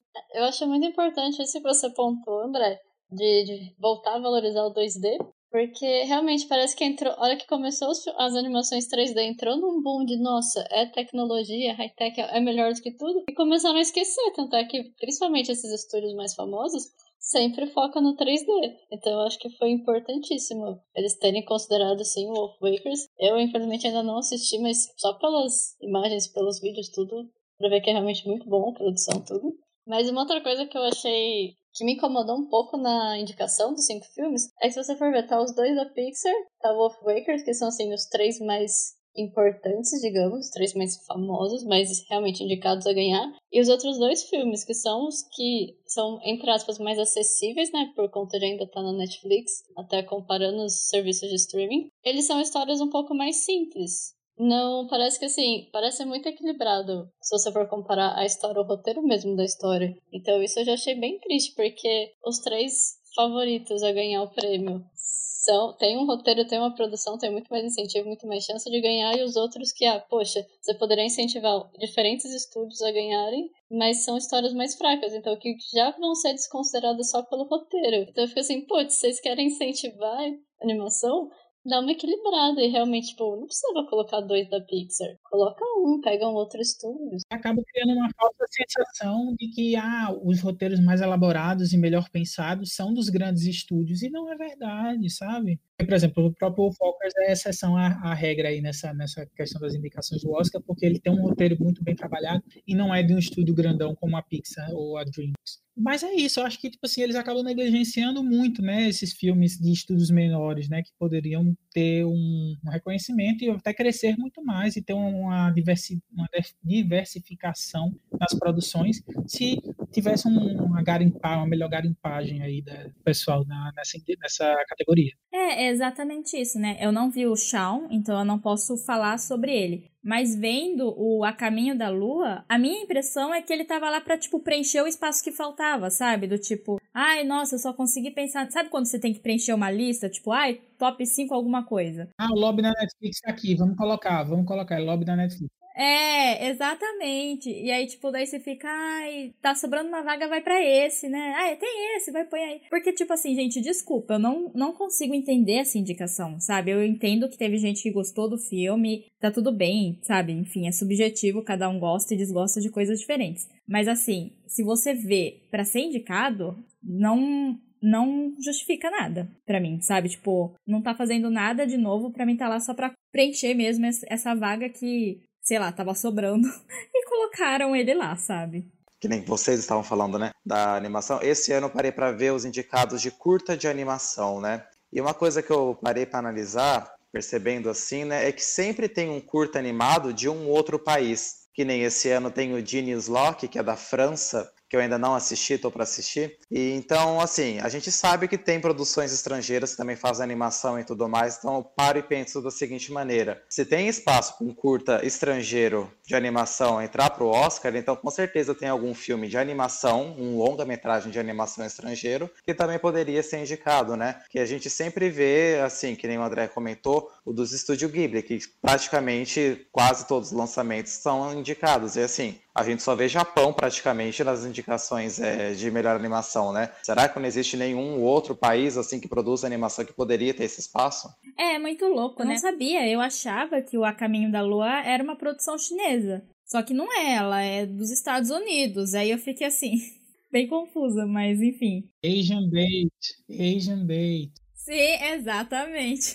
Gente, desculpa, ó, eu vou falar que A Caminho da Lua só foi indicado porque Raya não lançou no tempo certo, porque senão esse lugar era de Raya. Eu tenho certeza que eles iam ter indicado Raya no lugar, só que aí, tipo, não tinha dado tempo, aí eles botaram esse aí, entendeu? Porque era de Raya essa indicação, eu tenho certeza que eu indicar Raya nesse lugar. Pode até ser, mas que nem eu já tinha comentado com você, né? Eu fico feliz que Raya não tem entrado esse ano é que eles, enfim, adiaram a estreia do filme, né? Porque eu acho que Raya também não ia ter chance contra o, o Soul, né? Então vamos esperar para que ela seja indicada ano que vem, porque eu acho que ela tem um potencial incrível para chegar ano que vem na indicação de melhor animação.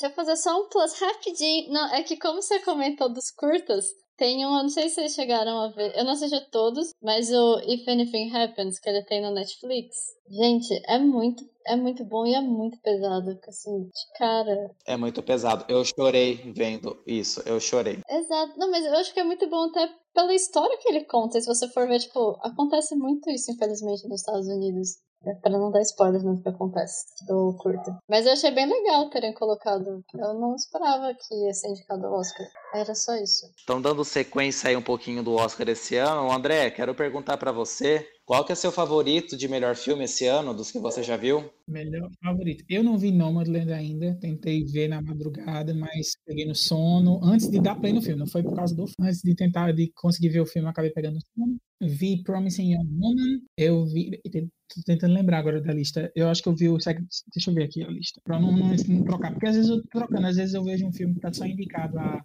melhor ator, melhor atriz, acabo confundindo, mas eu já vi é, Bela Vingança, né, que é o Promising Young Woman. Eu vi Mank, eu vi é, O Som do Silêncio uh, e vi o Sete de Chicago. Esse dos filmes que estão indicados. Ainda não vi Minaria, ainda não vi Nomadland. Eu vi alguns, acho que vi Pieces of a, foi, vi Pieces of a Woman também, mas está só indicada a atriz. Ah, e vi Meu Pai. Ah, meu Deus. Father, The Father, exatamente. Meu Deus, é porque esqueci que a cabeça confunde. Eu esqueci que ele estava indicado a melhor filme.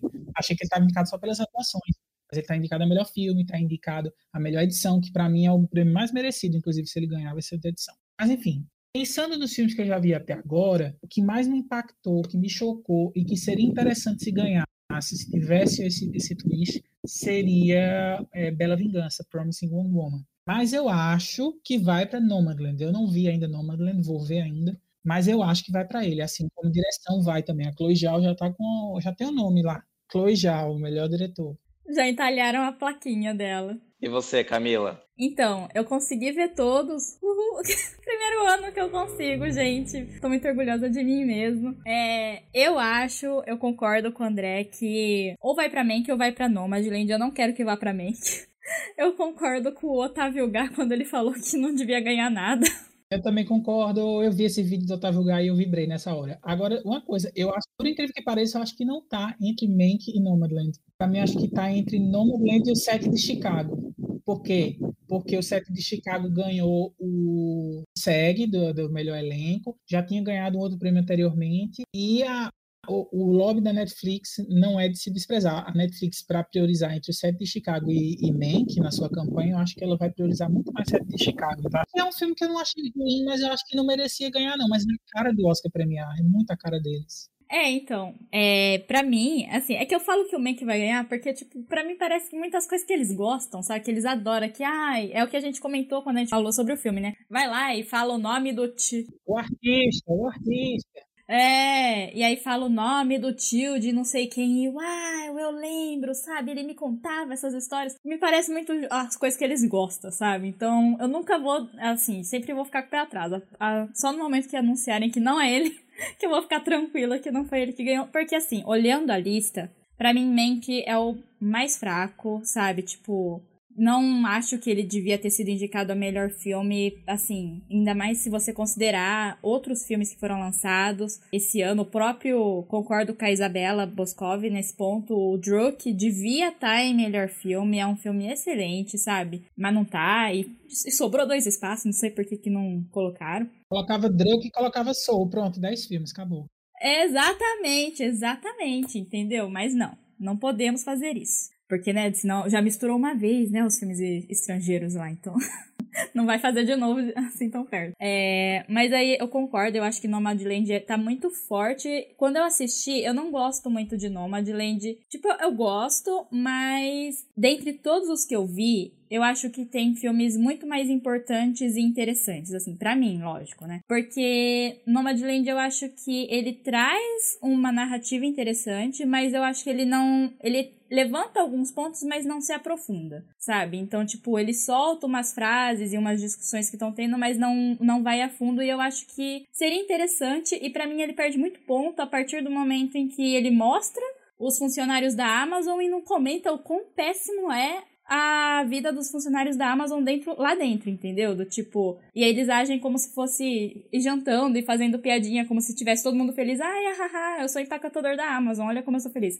Gente, não, se quem quiser, tem, tiver interesse, vai pesquisar como é, é horrível. Sabe, enfim, eles estão com vários processos trabalhistas nos Estados Unidos e em vários outros lugares por conta disso. Então, ele perde muito para mim, sabe? Porque eu acho que tem filmes muito mais fortes, igual você Todo mundo. Eu não conheço ninguém que amou o set de Chicago igual eu. Eu amo muito o set de Chicago. Aí eu não sei se é porque eu tava com muito medo, né, pra ver o filme, ser bem sincera, porque eu tenho preguiça, sabe, de, ai, lá vou eu de novo ver mais um fato X aleatório da história dos Estados Unidos que não me interessa nada na minha vida, entendeu? Mas me surpreendeu, porque eu acho que apesar de ser de um fato bem específico que aconteceu em Chicago, e por falar em Chicago, né, acho que todo mundo aqui que tá assistindo os filmes do Oscar tá tendo uma aula sobre a história de Chicago, porque, nossa, incrível quanta coisa se passa em Chicago esse ano. Eu acho que você consegue levar para vários lugares, né? Essa questão do julgamento político, né? Tipo, querendo ou não, é uma coisa que existe, sabe? Existe em todo lugar do mundo. A gente tá vendo, ainda mais aqui no Brasil, o quanto isso existe, um julgamento político, com interesses políticos. Não ia falar nada, mas é exatamente isso. então, e aí eu também, eu não sei, eu até comentei acho que com o Matheus que para mim ele cresce muito porque eu gosto de julgamento, sabe? Eu gosto de filme de julgamento, eu gosto de série de julgamento. Então, para mim foi mais fácil, talvez, assim, gostar. Eu vi várias pessoas falando que acharam chato, não conseguiram assistir em uma sentada. Entendo, porque é um filme longo, mas para mim ele foi, foi o rápido, porque eu gosto muito do roteiro dele, né? Tipo, eu adoro as tiradas e tal. Eu sei, entendo quando as pessoas falam que fica forçado, mas para mim funciona. Aaron Sorkin é maravilhoso. O roteiro desse filme merece ser indicado, com certeza. Isso, isso eu não quero, não. Exatamente. E para mim ele é muito bom. Só que aí, o porquê que eu gostaria que outro filme ganhasse. Ele é o meu favorito, tipo Ever, assim, desse ano. Não tem outro. Mas eu não gostaria que ele ganhasse, porque do mesmo jeito que Infiltrado na Clã foi muito desmerecido, eu acho que Judas e o Messias Negros devia ganhar. Porque, falando de uma experiência pessoal, os Panteras Negras sempre ouvi falar só mal deles. Só que eles eram um grupo muito violento, que eles não tinham diálogo, que eles eram super extremistas e não sei o que lá. E esse filme faz uma justiça a eles. Eu não sabia, eu tive que pesquisar depois. Mas faz uma justiça e mostra o quão é importante você ter, tipo, vozes falando. E o quanto às vezes essas vozes, né, são. É, querem ser silenciadas, as pessoas querem silenciar, né? Tipo, porque, ai, pode ser muito perigoso só pra mudar o status, assim, de quem tá na elite. E é muito bom. para mim, ele só não é o meu favorito ever da, da temporada, porque eu acho que ele tem um problema muito sério de ritmo, na questão que ele não consegue fazer uma boa transição dos momentos de tensão para os momentos calmos. Ele quebra muito rápido, assim, e você sente, sabe? Do tipo, nossa, é, tô vendo um filme e ainda tem um tempo ainda até chegar a tal parte. Você sente muito nessas quebras. Ele, o ritmo dele não é bom, o que é muito bom em Sete de Chicago. Eu acho o ritmo do sétimo Sete de Chicago excelente, super corridinho, assim. Inter ele intercala muito bem, né, os flashbacks do set. Mas, assim, se eu pudesse escolher, se eu tivesse lá na academia e falasse assim, gente, deem um Oscar para esse filme, eu falaria para dar pro Judas e o Messias Negro. Bom, eu também vi todos os indicados e o meu favorito é o Nomadland, eu vou defender ele.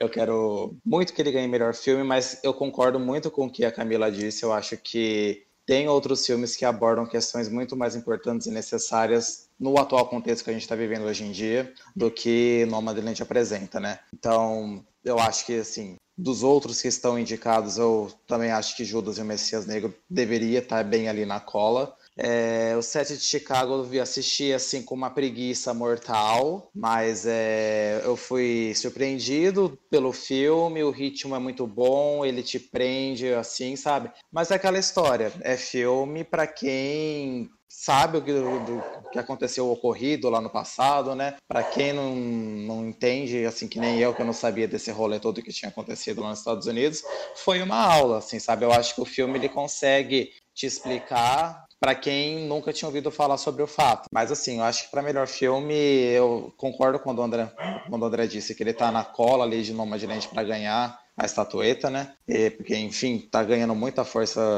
para se tornar um possível vencedor. Mas eu ainda continuo com a minha opinião sobre o Nomadland, porque é um filme muito sensível, ele é muito triste. Eu chorei em várias cenas do Nomadland. Mas é, sobre essa questão é que a Camila falou sobre a exploração de trabalho que existe na Amazon, né? Isso é muito mais é, especificado no livro, né? Porque é uma adaptação, né? Então, eu acho que a Chloe Zhao quis talvez mostrar outros aspectos no filme do que focar necessariamente nisso, né? Porque só é uma passagem. Mas então eu fico com o Nomadland, o melhor filme. É, só explicando, né, que assim, é, eu acho do... Por que que eu falei isso, que ele não aprofunda, né? Eu acho que é porque, né, que filmes é assim, a experiência é muito pessoal, né? É que tem várias coisas que eu vê, vi, né, no filme, que eles levantam a bola, assim, sabe? Do tipo, ah, se começa a citar a discussão e não aprofunda, que são discussões que eu tô vendo há um tempo já, antes mesmo de Nomadland ser lançado. Eu tava vendo essas discussões, não só a questão da Amazon, mas, por exemplo, tem eh, até uma parte, né, que eles meio que passam assim um pouco por cima, sobre essa diferença, né, de pessoas que vivem em trailers, van ou carro porque querem e pessoas que vivem assim porque precisam viver, que é uma coisa totalmente diferente, entendeu? Então, são várias coisas, né? Mas assim, sobre Nomadland, é, o Matheus falou da fotografia maravilhosa, é eu vendo o filme em casa, fiquei muito triste porque era um filme que eu acho que perde muito você não ver no cinema, sabe? As paisagens, as, os cenários, ela caminhando assim, tipo, porque você vê que é um filme que ele foi pensado para uma tela grande, para uma tela de cinema, para você realmente imergir. E fiquei, quando eu percebi isso assistindo o filme, eu fiquei muito triste. Eu fiquei tipo, gente, eu queria ver isso no cinema, né? Infelizmente a gente não conseguiu. Bom, eu não tenho nenhum indicado, né? Porque eu nem assisti todos os filmes. Na verdade, eu assisti só Mank, porém, eu tenho comentário. Eu não acho justo ele ganhar. Apesar de concordar com o que a Cami falou, de que ele parece muito. tem muitas chances né, de ganhar, meio estilinho que o Oscar ganharia. Porém, não acho justo, não sei nem porque foi indicado. Tá bom, a gente sabe, mas enfim.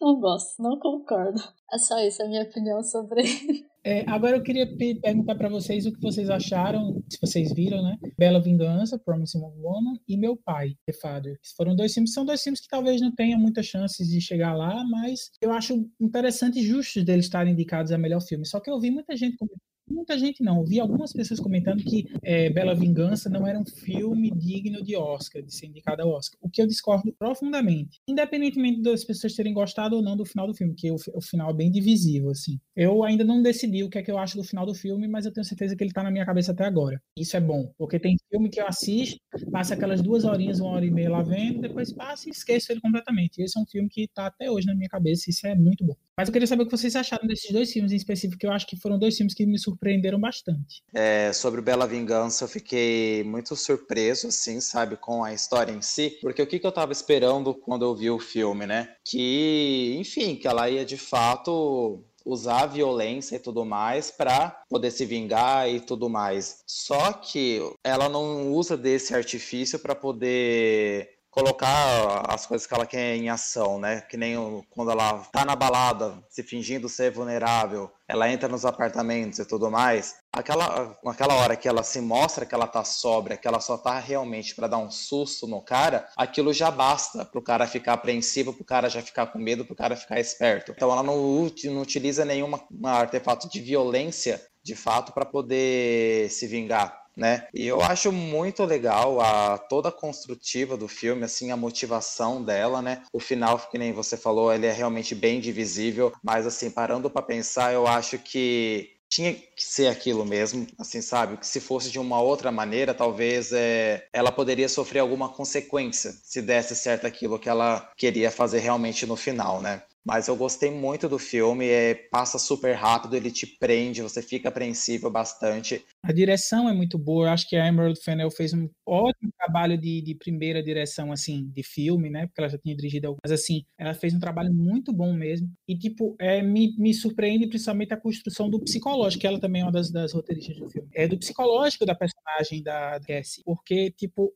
como a gente, como você mesmo disse, quando a gente vê o título, principalmente o título em português, e vê a estética do filme, vê as, algumas cenas do, do, do, trailer e tal, você pensa uma coisa, vai pensar até uma coisa meio tarantinesca, né? Tipo assim, da vingança, cheio de sangue, violência. A primeira, uma das primeiras sequências do filme era justamente andando no meio da rua, né? Aí a câmera começa do, do sapato dela e mostra uma manchazinha vermelha, você pensa sangue, ela trucidou o cara. Aí vai subindo a câmera outra coisa. Eu acho aquilo sensacional porque o filme o tempo todo ele está subvertendo expectativas de gênero. A gente acha que vai ser um filme quase slasher, né, de terror, de vingança, de revenge pop. E é outra coisa. É um filme muito mais é, psicológico, depressivo até nesse sentido, principalmente quando a gente começa a ver o relacionamento dela com algumas pessoas que eu não vou dizer quem do filme. e que a gente se pega tão decepcionado quanto ela, né? Quando vem a, o baque da descoberta, fica caralho, não tem como você confiar ninguém nessa vida, que droga. E aí, eu acho muito interessante, acho que o filme ele, ele tem muito valor justamente por isso, porque ele consegue subverter expectativas o tempo inteiro, até o final dele ele tá subvertendo expectativas. É, então, que nem eu tava conversando com um colega meu, né, ele falou, ah, eu fui ver esse filme esperando ver uma coisa Tarantino e vi outra, não gostei. Falo, mano, essa que é a graça do filme, né, é isso que é o interessante, você vê com uma expectativa de pensar que vai ter aquilo e não tem. Tem, só que é de uma coisa completamente diferente o jeito que ela executa a ação, né? Isso que é o bacana. Então, eu acho, assim, sensacional. É super merecido as indicações que Bela Vingança teve. Eu torço muito, assim, dos indicados de roteiro original, né? Que ele, pelo menos, leve essa estatueta de roteiro original, porque eu acho que é, é muito merecedor. Então, eu gosto muito de, de tudo, né? Da direção da Emerald, da Carrie Mulligan, ela tá incrível no filme. Daqui a pouco a gente vai chegar nessa parte de, de atuação, né? E vou passar a palavra agora para Camila, depois a gente comenta sobre meu pai. É, eu concordo. É, e sobre isso que você falou, né, do tipo, ah, a pessoa falar, ah, eu achei que era uma coisa, mas é outra. Mas eu acho que o filme é sobre isso, porque quando você vai ver, principalmente a diretora falando, o pessoal do elenco falando, até o elenco foi escolhido justamente para isso. Porque assim, eu não acompanho tanto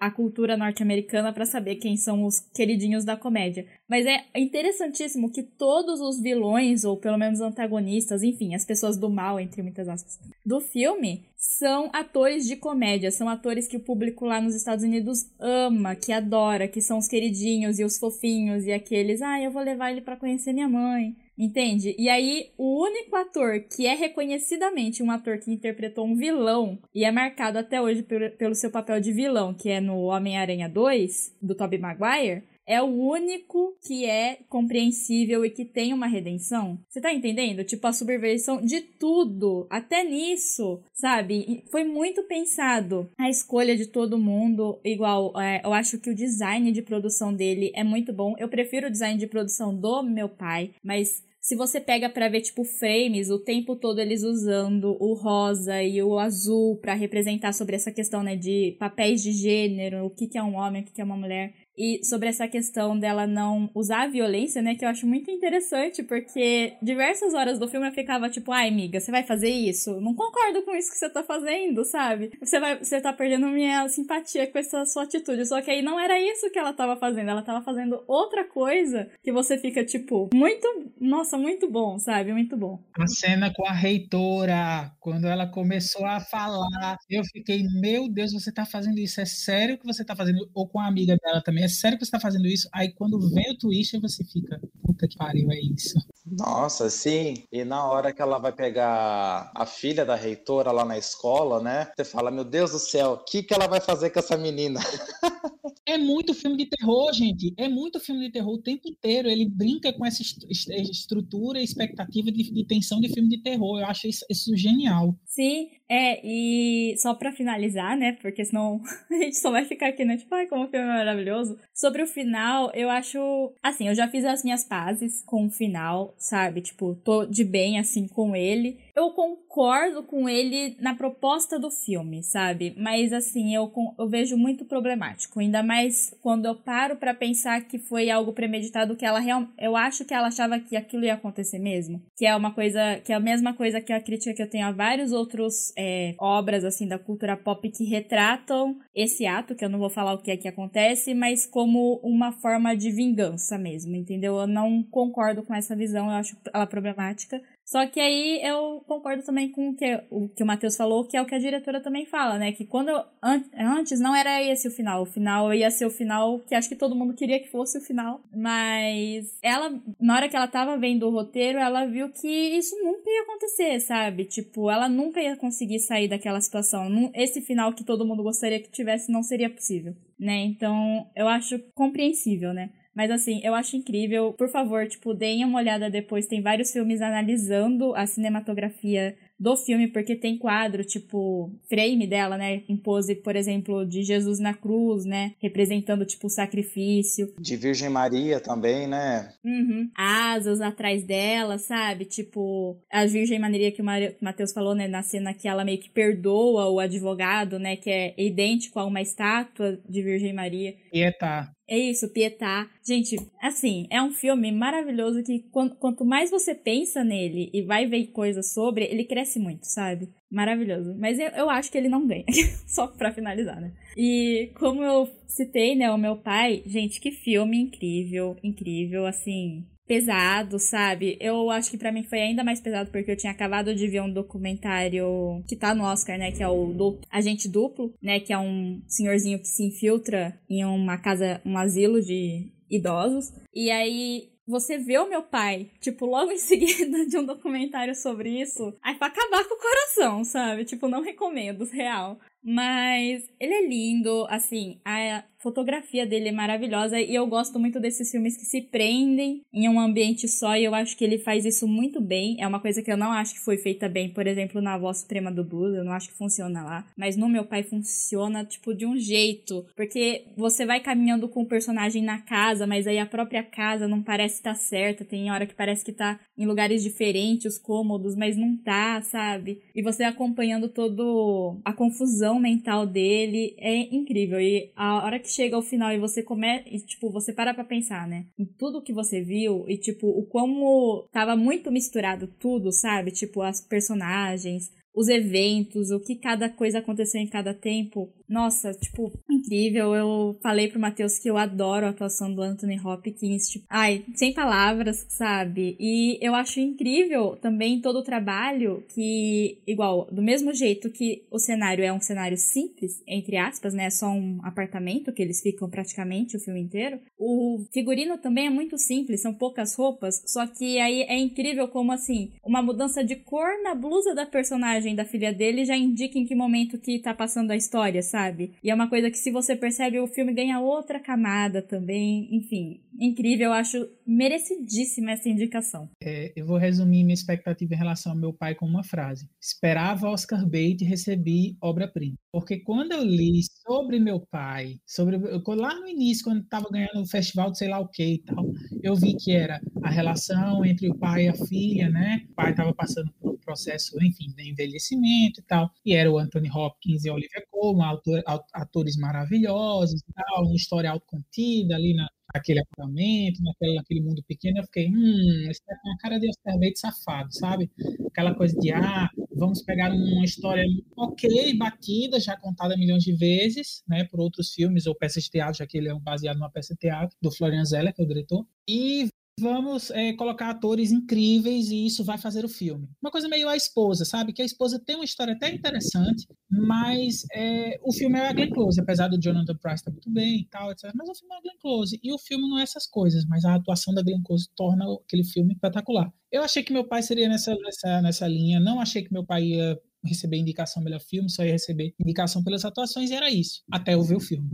E aí, quando eu vi o filme, eu fiquei muito impressionado porque, por exemplo, em outros anos, a gente já viu filmes, como você acabou de citar, né? Nesse ano, nesse ano mesmo, A Voz Suprema do Blues, né? E teve também Um Limite Entre Nós, Fences, né? Que também é baseado numa peça teatral. E me incomodava muito em Fences, inclusive, que era um filme que tinha atuações maravilhosas e tal, Denzel Washington e Viola Davis arrasando e tal. Mas era isso, você via claramente que era uma peça de teatro adaptada para um cenário ali, filmada com câmeras de cinema, sabe? Isso me incomodava muito, porque, tipo assim, se eu quiser ver uma peça de teatro, eu vou ao teatro, sabe? Eu não quero ver uma...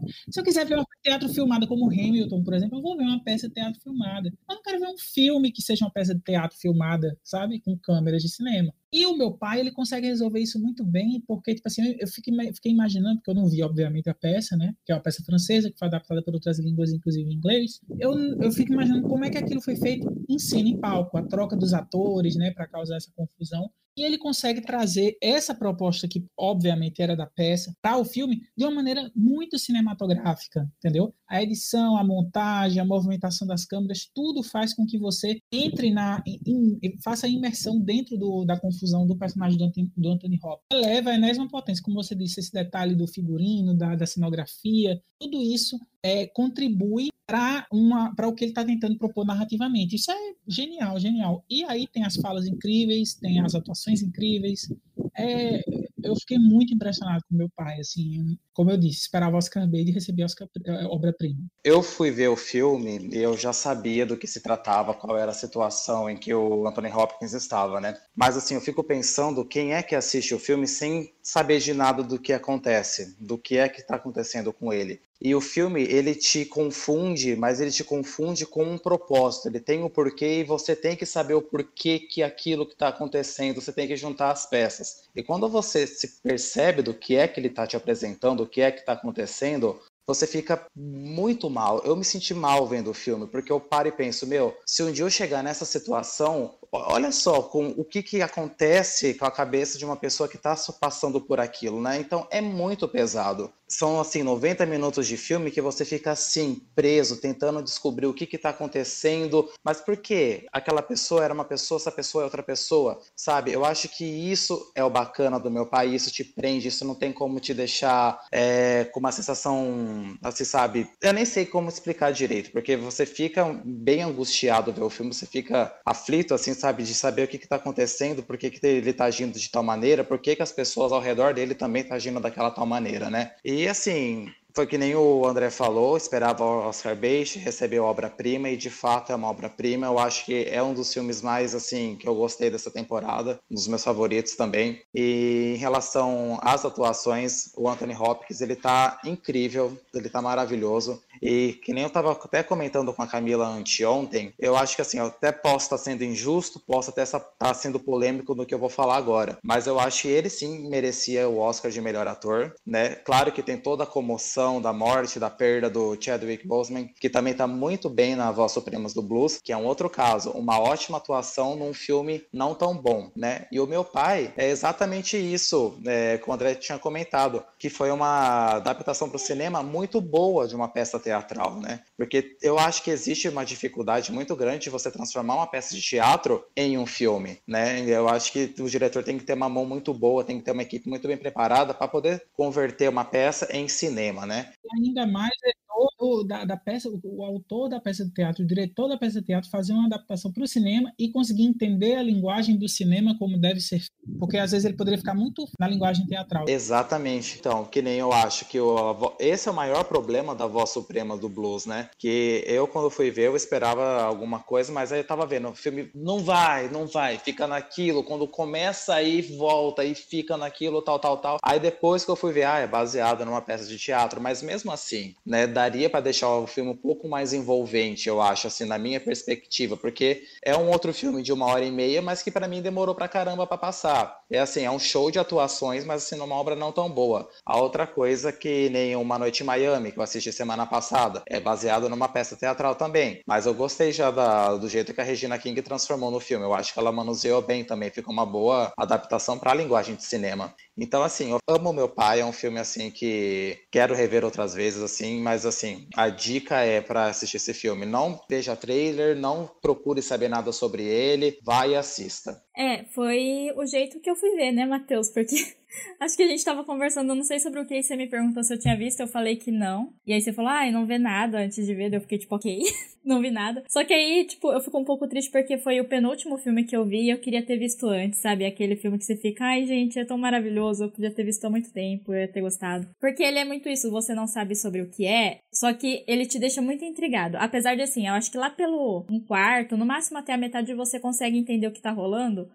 mas, gente, a cena que a filha volta com o frango e o marido de dela tá lá na casa, foi a cena que eu fiquei assim: o que está acontecendo? o que tá rolando aqui? Sabe? Tipo, fiquei intrigadíssima, assim. Depois eu fui entendendo e aí ele vai crescendo, né? Mas sobre isso que o Matheus falou, né? Tipo, você vê que realmente é um, um feito, né? De você, você ter o mesmo diretor da peça e do filme conseguir fazer essa mudança. Porque no, na Voz Suprema do Blues, eu acho que também é, ou não sei se é o mesmo diretor ou é o mesmo roteirista, que trabalhou na peça e no filme. E, gente, é um filme que você sente cada cada minuto passar, sabe? Ele é muito demorado, muito. Você pensa que você tá lá duas horas, você vai ver passou tipo 30 minutos de filme. E aí, assim, eu entendo as indicações que ele recebeu por atuação, tanto do Chadwick quanto da Viola Davis. Porque ele é um filme construído em cima de atuação, sabe? Tipo, igual eu comentei do set de Chicago que ele não tem uma boa quebra de ritmo, que você sente muito. Sete de Chicago não, Judas e o Messias Negra, desculpa. O, a voz suprema do blues, ele fica num tom só, ele fica lá no topo, o filme inteiro, é, é sempre é sempre um grande discurso. Exaustivo, essa é a palavra. Exatamente, é o filme todo, mon, é monólogos e monólogos sobre coisas importantes e sobre situações pesadas,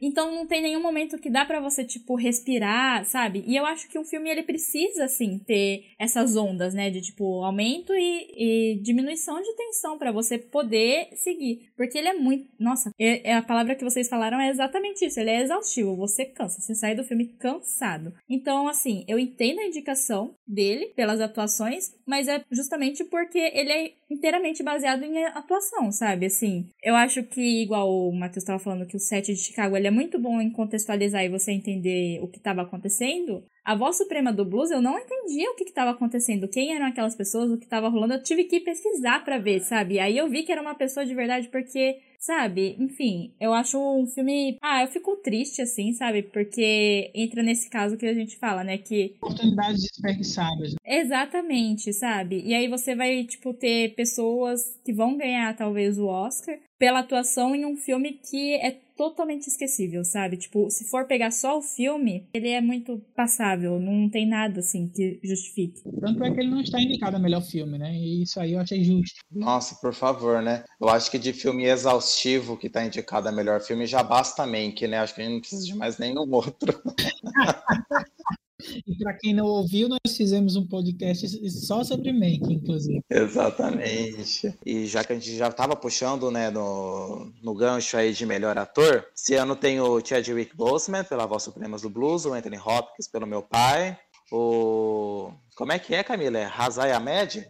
Acho que é esse o nome, né? Riz Ahmed. Riz Ahmed pelo Som do Silêncio, Steve Yang, Steve Yang por Minari e o Gary Oldman por Mank. Bom, eu já dei meu palpite para mim, e se fosse pelo fato de atuação, de entregar, de envolver, de se emocionar, eu daria pelo Anthony Hopkins, mas eu, eu entendo né, esse Oscar póstumo, né, pelo Chadwick, porque é uma pena, um ator muito talentoso, e é uma pena também que o último papel dele foi num filme ruim, é, foi um filme ruim com um papel muito bom. Mas é, é isso, gente. Eu acho que é um jeito de prestar as condolências e não, não fico puto por ele ganhar esse Oscar, não. Eu acho que ele tá no bom papel. Eu acho que se não fosse pelo Anthony Hopkins, ele talvez seria o meu favorito. É, o meu também. Eu vou falar que o Anthony Hopkins, para mim, e o Riz Ahmed são os meus favoritos da categoria, sabe? Porque eu adoro, tipo, tanto o Riz Ahmed quando o que tá indicado como o ator coadjuvante do Som do Silêncio, eu acho merecidíssimas as duas indicações.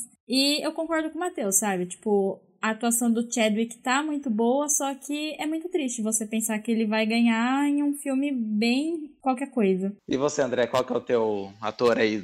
Ai, rapaz, olha, vamos lá eu tô com vocês aí, com o Chadwick Boseman, tipo, merecer ganhar, mas para mim, depois que eu vi meu pai, Anthony Hopkins, numa das melhores atuações da vida dele, ele aos 83 anos, uma das melhores atuações da vida. O cara já não precisa provar mais a ninguém a nada, ele podia estar aposentado desfrutando do, da, da aposentadoria dele, sei lá, qualquer coisa. Tipo, ele já fez, enfim, contribuição dele para o cinema já é inigualável. Ele foi fazer série, fez Westworld, também num dos papéis incríveis dele, sabe? Ele fazendo, nossa, mostrando toda a experiência dele que ele adquiriu ao longo de todos esses anos. Poderia estar muito bem num lugar muito confortável e ele vai e faz meu pai uma das melhores atuações da vida dele. Para mim, só isso já diz o, já é o merecimento dele ganhar essa, essa estatueta. Então, eu tenho para mim se assim, não acho que o Chadwick vai ganhar apenas por ter morrido, não é por isso. Ele realmente está muito bem a voz, a voz suprema do blues, mas se ele estivesse vivo, eu tenho, eu tenho quase certeza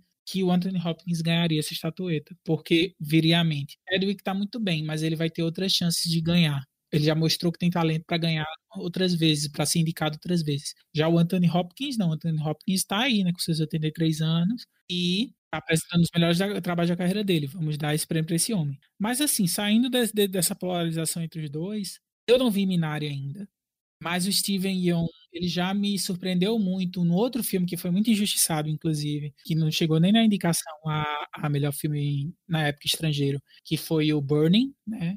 Em Chamas, e para mim é um filme que demorou para me, me cativar, porque no início ele parecia muito parado e tal, não tava tentando, não tava me, me cativando, mas da metade pro fim ele deu um e a maior, o maior mérito desse filme para mim é a atuação dele, ele já tinha se mostrado um ator excelente para mim nesse filme, já gostava dele quando eu, naquele tempo, naqueles tempos idos em que eu via The Walking Dead, ele nas primeiras temporadas já achava ele bom, mas nesse filme do, do Burning, ele me surpreendeu, ele se mostrou um ator muito bom, então ele tá indicado aqui, me deixa muito feliz, apesar de eu achar que ele não tem chance de ganhar. Mas só dele estar tá sendo indicado aqui já acho muito bom. O Riz Ahmed faz o protagonista do Som do Silêncio, pelo amor de Deus. Ele merece muitas outras chances de estar tá indicado não só é o prêmio do Oscar, mas em outras premiações, em outros projetos, porque ele é muito bom também, é excelente. O Gary Oldman, não vou é, jogar pedra no Gary Oldman, não, porque eu acho que ele tá bem, inclusive. Mas, assim, de todos eles, para mim é o que, ah, sabe, fez um bom trabalho, mas é obrigação do Gary Oldman, porque ele é um ótimo ator fazendo um bom trabalho. Mas nada que, sabe, em Mank que eu diria, oh meu Deus, a Amanda Seyfried merece, Seyfried merece muito mais destaque por atuação em Mank do que o Gary Oldman, que apesar de ser o protagonista do filme, para mim ele entrega o que o filme precisava e é nós. Exatamente. E uma coisa que vale ressaltar também, né, André? O Anthony Hopkins, com 83 anos, é o segundo ano consecutivo que ele está tendo uma nomeação, né? Ano passado ele foi indicado pelo meu Papa, né? Dois Papas, dois Papas. Aí eu juntando o nome dos filmes. é, e o cara tá aí, meu, é, dando um show de, de atuação. E é um cara que você falou tudo. Não precisa provar mais nada. Ele já declarou, eu sou eu sou isso e já era, sabe? O cara tá, tá muito foda em relação a tudo, né? Mas aí agora a gente entra na categoria que essa daí, gente, eu realmente tô assim meio que que é, são na verdade duas, que para mim que tá bem meio assim difícil de saber quem é que vai ganhar, que é atriz e atriz coadjuvante. Mas vamos começar com atriz, que tem a Frances McDormand por Nomadland, a Viola Davis pela Voz Supremas do Blues, Vanessa Kirby por Pieces of a Woman, Andra Day por Estados Unidos versus Billie Holiday e a Carrie Mulligan pela Bela Vingança, né? Eu assim, torço para Frances McDormand, mas assim, ela já ganhou dois Oscars, ela ganhou faz um faz pouco tempo atrás, né? Não, Madeleine ganhar, ela vai ganhar o terceiro, porque é produtora do filme. Exatamente, exatamente. Aí, depois que eu me toquei disso daí, André, falei, ah, então não vou mais torcer para ela, não.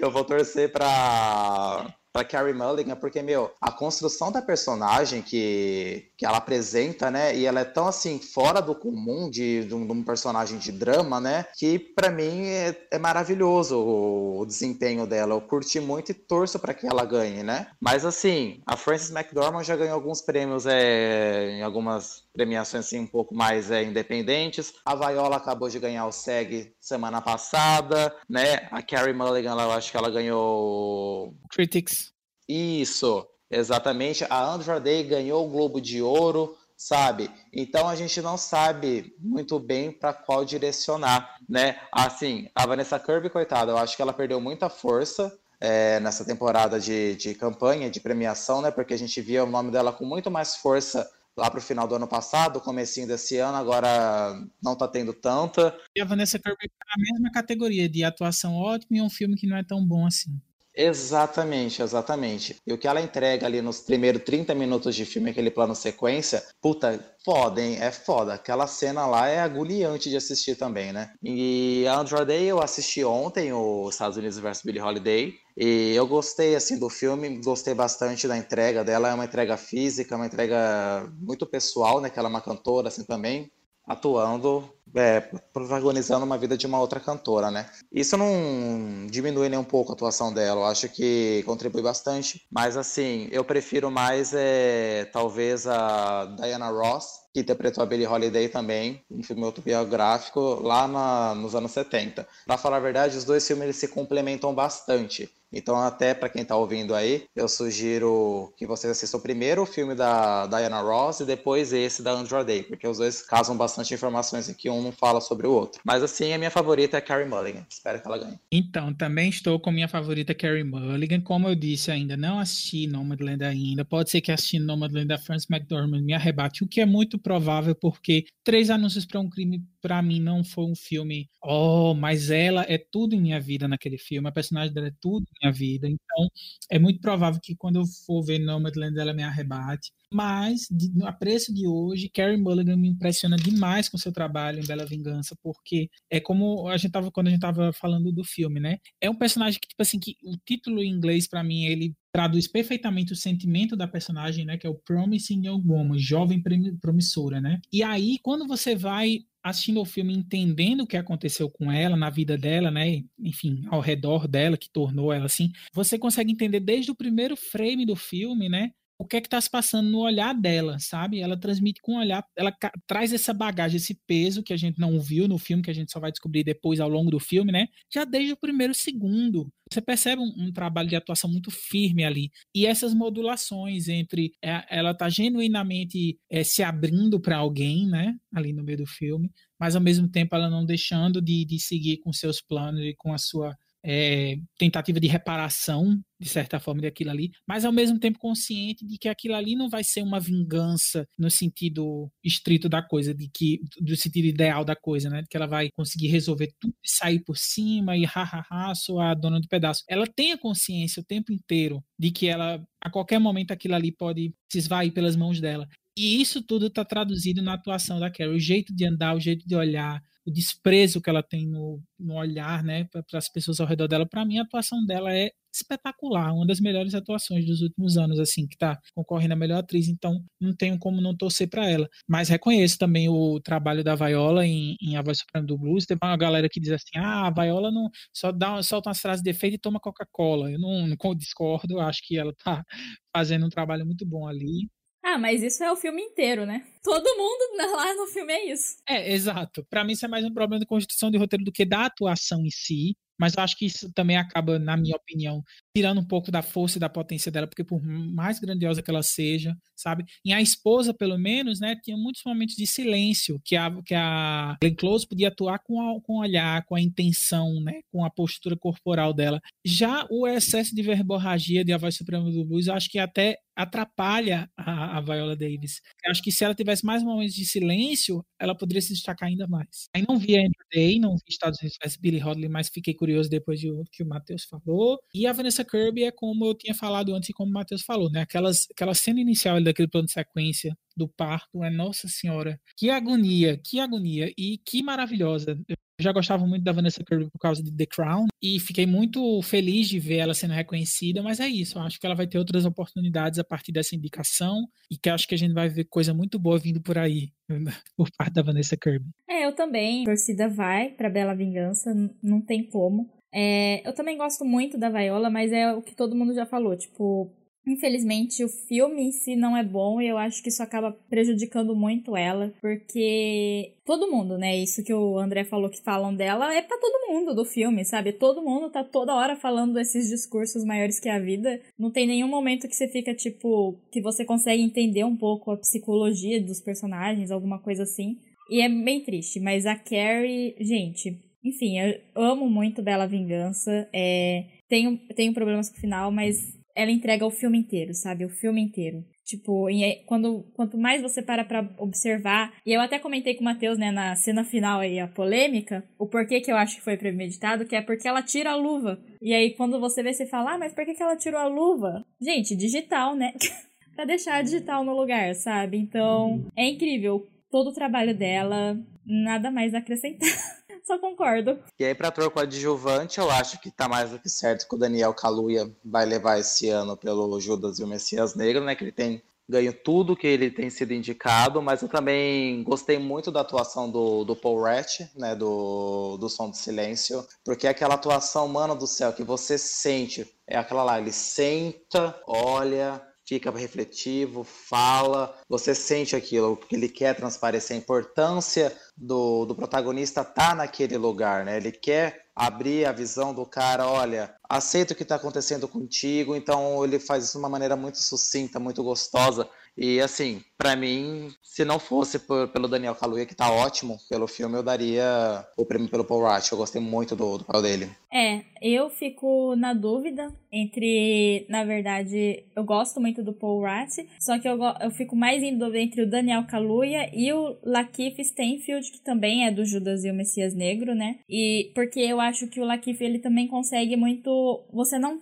ter empatia pelo personagem dele, mas ao mesmo tempo você não odiar, sabe? Tipo, o que eu acho que é difícil, porque o papel dele no filme é um papel difícil, né? Ele faz o papel do Judas, né, do filme, do traidor. E você conseguir sair do filme sem odiar totalmente o cara, e ainda mais nas cenas das entrevistas, né, que tem dele, e aí depois você vê a entrevista original que ele deu lá na televisão, tá incrível, sabe? Eu gosto muito do Lakif, mas eu entendo, né? É, eu só acho triste, eu acho que o Lakif devia estar tá em melhor ator, não em coadjuvante, porque ele é protagonista. Exatamente. É, é isso que eu, que eu fico irritado com essa, com essa essa estratégia safada dos estúdios, né, para tentar desviar a atenção, né, para tentar trazer, e isso pode prejudicar o eu duvido que isso prejudique, mas assim, em outras situações a gente já viu como isso acontece, né, quando dois atores é, concorrem pelo mesmo filme em uma categoria, na mesma categoria, isso acaba podendo dividir votos, né? Então, pelo que eu vi nas casas de apostas, nas casas de apostas a dúvida do prêmio estava entre o Daniel Kaluuya e o Sacha Baron, Baron Cohen e o set de Chicago. Então, se essa coisa da, divisão de, de votos acontecer, o que eu acho pouco provável, porque o, o Daniel Kaluuya está ganhando por tu, todos os prêmios que ele, que ele ganha, acho que ele, o favoritismo dele está mais que certo. Mas caso isso aconteça, com essa indicação aí, com o Laque junto com ele, isso acaba dividindo alguns votos, possa ser que o Sacha Baron Cohen tenha alguma chance por o set de Chicago. Mas, para mim, pessoalmente, eu acho que. Eu não vi o filme ainda, o Judas Messias Negro, né? Mas eu acho que pela tendência de todas as premiações, eu acho que vai ser dele mesmo o prêmio. É, exatamente. Eu, é isso que eu fiquei brava, sabe? De, porque você divide o voto, né? Porque os dois estão muito bons no filme e é o mesmo filme, sabe? Não acho que o Sasha não sei se ele tem chance de ganhar, mas eu não daria o prêmio para ele. Ele tá bom no filme, eu gosto do personagem dele, mas para mim é um filme inteiro de coadjuvantes, sabe? Eu acho que tirando o Red Redman, que para mim ele tá tipo uma porta, eu não sei. Eu não entendo o personagem dele naquele filme sem expressão nenhuma. Mas daí eu fico, era isso que você queria fazer? Era alguém sem expressão? Não, não entendi, fiquei meio confuso. Polêmico. Eu já acho o Ed Redmayne, já não acho ele essas coisas. Para vocês terem uma ideia, o único lugar onde eu acho que ele está, está bem como ator é em Animais Fantásticos. Reflita. É, então, é... eu vi uma crítica, eu acho que foi do Otávio, não lembro de quem que foi, que falou que parece que ele é muito, que ele pensa muito, né, pra atuar, que parece que você vê ele, tipo, ensaiando, tipo, os gestos e tal, e eu concordo, principalmente nesse filme, porque parecia muito travado o personagem.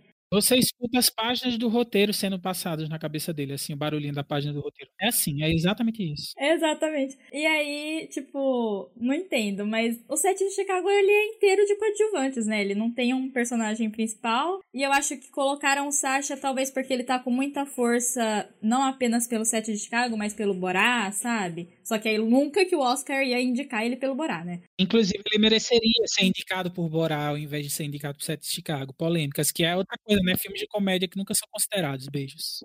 É, então, eu acho isso. Pra mim, ele tá lá porque eles não quiseram indicar ele pelo Borá, sabe? E também tem o Leslie Odom Jr. por Uma Noite em Miami, mas também não tem ganho nada, não é só indicação. Mas eu gosto. Tem mais chances em canção original. É, exatamente. É a, é a, chance dele, mas eu acho que vai dar Laura Pausini nisso daí.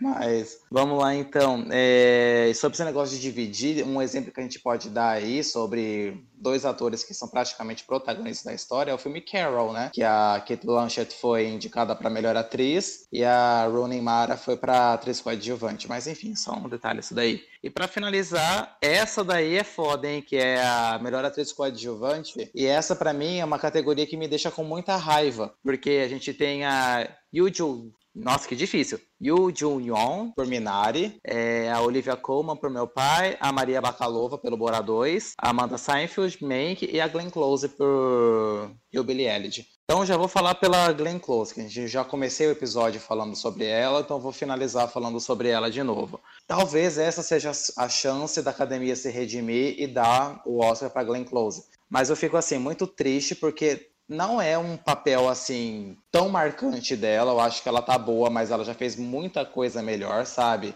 E ela tá numa situação assim muito triste, que é outra coisa, uma atuação até que boa num filme não tão bom, né? E isso me entristece, porque ela também foi indicada ao Framboesa de Ouro por pior atriz coadjuvante por esse mesmo papel. Então você pensa, você tem uma carreira, uma, uma carreira aí de 40 anos, você está sendo indicada pela oitava vez num filme que não é tão bom, você sabe que você também não tá numa situação super foda, aí você vai ganhar por reconhecimento, e ainda por cima por um papel que também está sendo indicado pro, pro pior atriz coadjuvante, sabe? Então eu fico muito triste em relação a isso. Mas a minha torcida não vai para Glenn Close. Eu espero que futuramente ela ainda tenha uma chance de ganhar um Oscar por atriz mesmo, ou nem que seja por atriz coadjuvante mesmo, mas um papel que realmente faça jus à carreira dela e num filme que também faça jus. É, eu vou torcer para a coreana. Yoo Jin Won. Eu vou torcer muito para ela, que ela tá maravilhosa. Ela tá muito boa no filme. É, é, é o coração de Minari, sabe?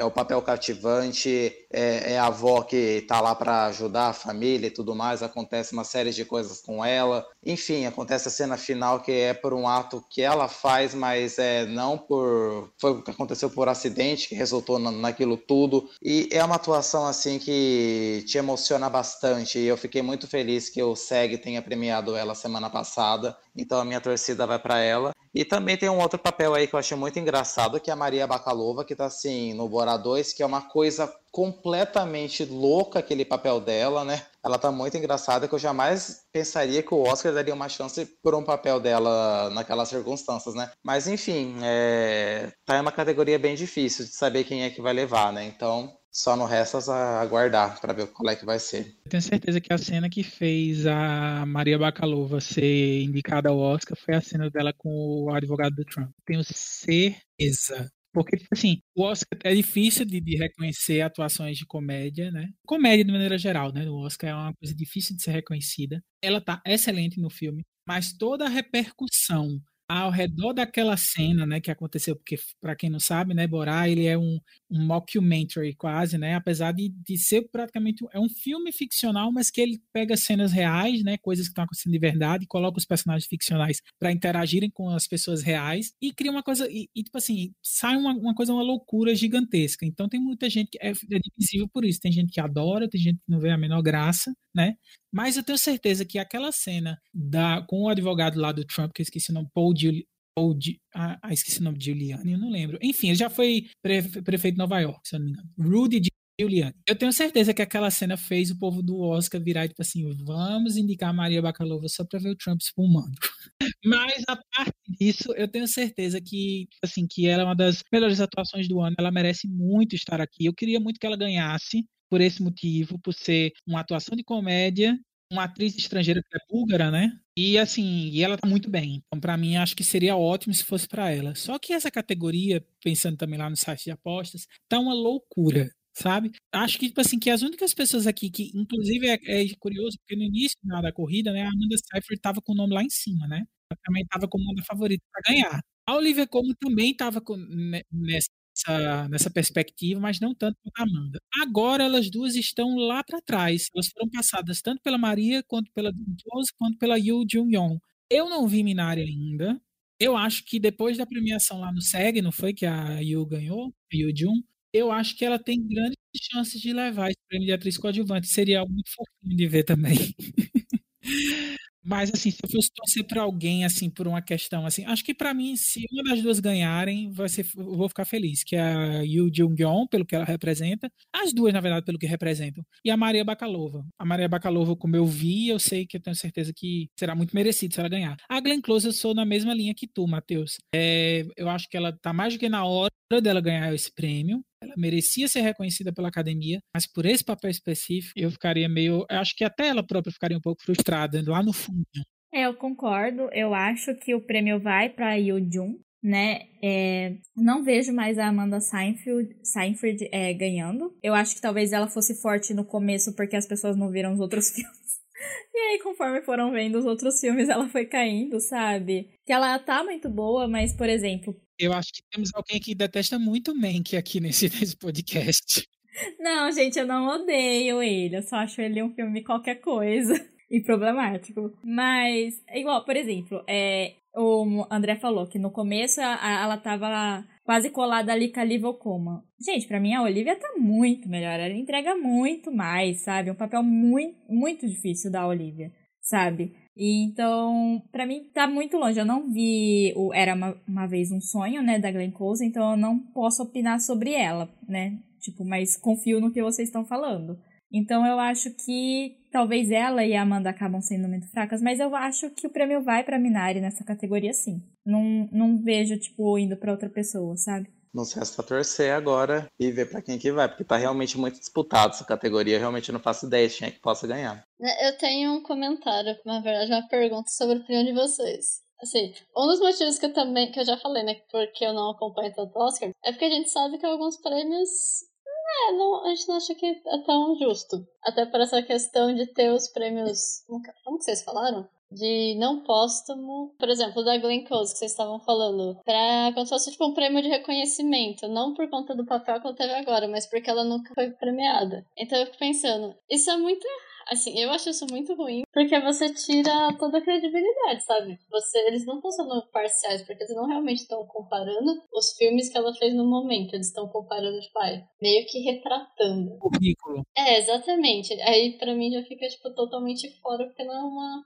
comparação justa. Eles não deveriam, então, fazer, por exemplo, uma outra, um outro tema, uma outra sessão de ah, prêmios póstumos, prêmios de reparação, sei lá. Não com esse nome, né? Porque não seria, mas entendeu? Tipo, já que eles têm esse problema até hoje, depois de mais de 90 anos, por que eles não fazem uma categoria para isso e não estragam o resto? E esse, esse prêmio honorário, né, que, que, eles dão vez ou outra, que não é uma categoria, né, mas que serve para isso, basicamente, né, mas eu falo no caso de institucionalizar isso, tornar uma categoria anual de prêmio. É tipo o que o, o, Não é exatamente isso, porque é mais uma homenagem, né? Mas é tipo o Globo, o Globo de Ouro faz com o Cecil B. DeMille, né? Que eles sempre é, colocam uma figura importante para a história da, da, do cinema, da TV e tal, e eles premiam. Não sei quando, como é que eu fico em relação a essa ideia, porque parece meio tipo prêmio Oscar de caridade do ano. É, sim. É que, igual o André falou, já tem, na verdade, né, o prêmio honorário. Igual, por exemplo, o Chaplin nunca ganhou um prêmio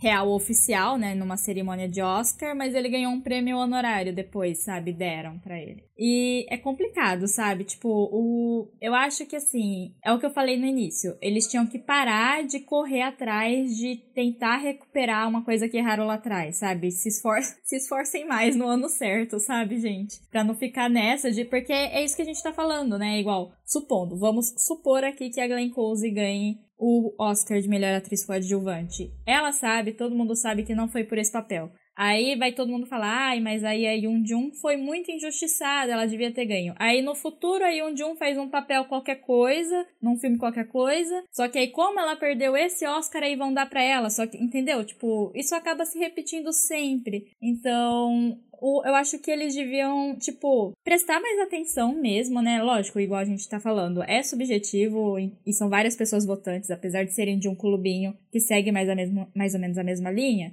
Tem diferença, né, às vezes, né, acaba dividindo votos, né? Igual, por exemplo, por que, que eu acho que o Parasita ganhou tanto filme estrangeiro quanto filme do ano, foi justamente por isso, porque eu acho que as pessoas que votaram nele no filme estrangeiro não votaram nele no filme do ano, mas aí um monte de gente que votou nele no filme do ano não votou nele no filme do estrangeiro, aí acabou levando os dois, sabe? Então, é complicado, mas eu não sei como isso poderia ser consertado, sabe? Porque, querendo ou não, sempre vai ter, né? Igual, esse ano mesmo a gente tá falando dos indicados a melhor filme, tem muito filme que merece ganhar, né? Então, sempre vai ter aquele que você vai falar do tipo, ah, esse foi injustiçado. Ah, mas é, isso sempre tem, né? O honorário, que nem a Camila falou, o Chaplin nunca ganhou, ganhou honorário. Hitchcock também, ele recebeu um honorário, e é perfeito, quando o Hitchcock ele entra para receber o prêmio, ele só pega e fala, thank you, e sai. Tão puto que ele tava com a situação, né? Porque, enfim, ele fez milhões de obras que poderiam ter dado para ele o Oscar de direção e nunca ganhou. E eu acho que assim, tem tantas histórias aí de atores assim que fizeram um marco, mas que, enfim, nunca ao menos chegaram a ter uma indicação e receberam o Oscar honorário, né? É, não sei, eu acho que dependendo da situação, acho que até meio que justo. Outras, assim, é por reparação de desculpas mesmo, né? Que nem a gente tá falando do caso da Glenn Close. Tem a Lauren Bacall, que era uma atriz Hollywood clássica, acabou ganhando um Oscar honorário também. E assim vai indo, né? Tipo, obrigado pela sua contribuição, mesmo que você nunca tenha sido indicada, tá aqui para você, sabe? É mais ou menos isso daí. Que nem até o Jack Chan tem um Oscar honorário. Jack Chan, o Hayao Miyazaki também tem um Oscar honorário dele. E por aí vai. Ah, não, eu justamente perguntei, eu não sabia do prêmio honorário, e mais para saber a opinião de vocês mesmos, porque eu super concordo que não deveria ter, mas eles não deveriam ser tão parciais assim, eles deveriam ser mais justas. E deveria ser o jeito certo deles resolverem. Mas é que eu, eu percebi muito quando vocês mesmos estavam indicando quais eram os preferidos,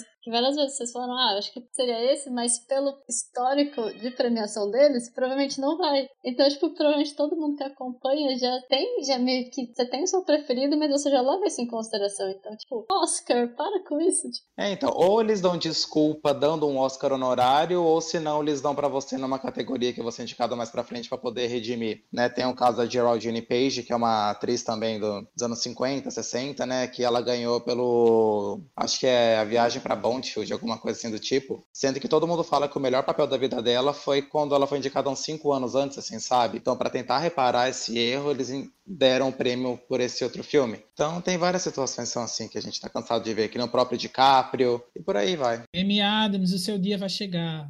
Ah, sim, Amy Adams. Falando em injustiçados, a gente fazer um, fez um programa sobre injustiçados do Oscar e não citou Amy Adams aqui. Nossa, é verdade.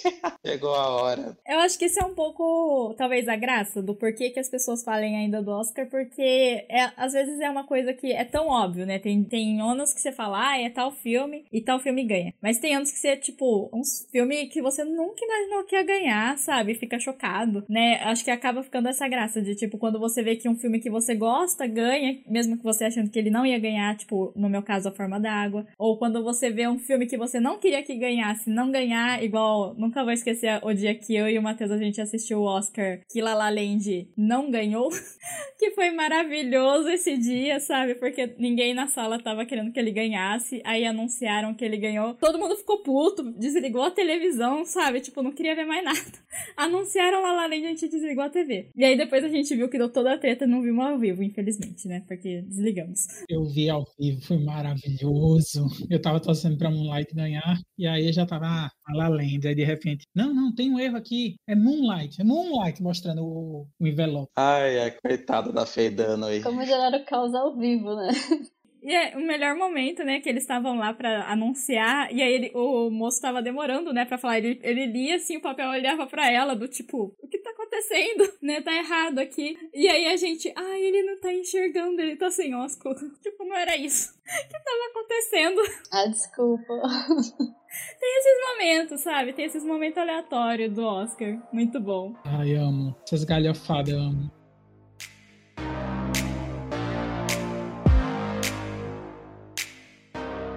Bom, pessoal, esse foi o nosso bate-papo. É, falamos bastante aí, né, sobre as histórias do Oscar, as injustiças, nossos palpites desse ano, né? É, a cerimônia vai ser no próximo dia 25, então, né? E espero que vocês tenham gostado, que vocês tenham aproveitado bastante as nossas dicas, as nossas opiniões aqui, que tenham deixado vocês curiosos para assistirem alguns dos filmes. E é isso, muito obrigado. Agradecer ao André mais uma vez por ter disponibilizado o tempo dele para passar a nossa tarde aqui de domingo com a gente gravando. E é isso, gente. Muito obrigado por, mais, por estarmos juntos aqui mais uma vez e até a próxima. Obrigada, pessoal. Espero que vocês tenham gostado. E não esqueçam de seguir a gente nas redes sociais, comenta também o que vocês gostaram, o que vocês acham, quem são os favoritos de vocês pro Oscar. E muito obrigada, André, por você ter participado, foi muito legal de novo. E eu gostei muito das mesmas partes que eu não falei tanto, eu gostei muito de ouvir vocês conversando. Até, tchau, tchau. Tchau, gente. Muito obrigado.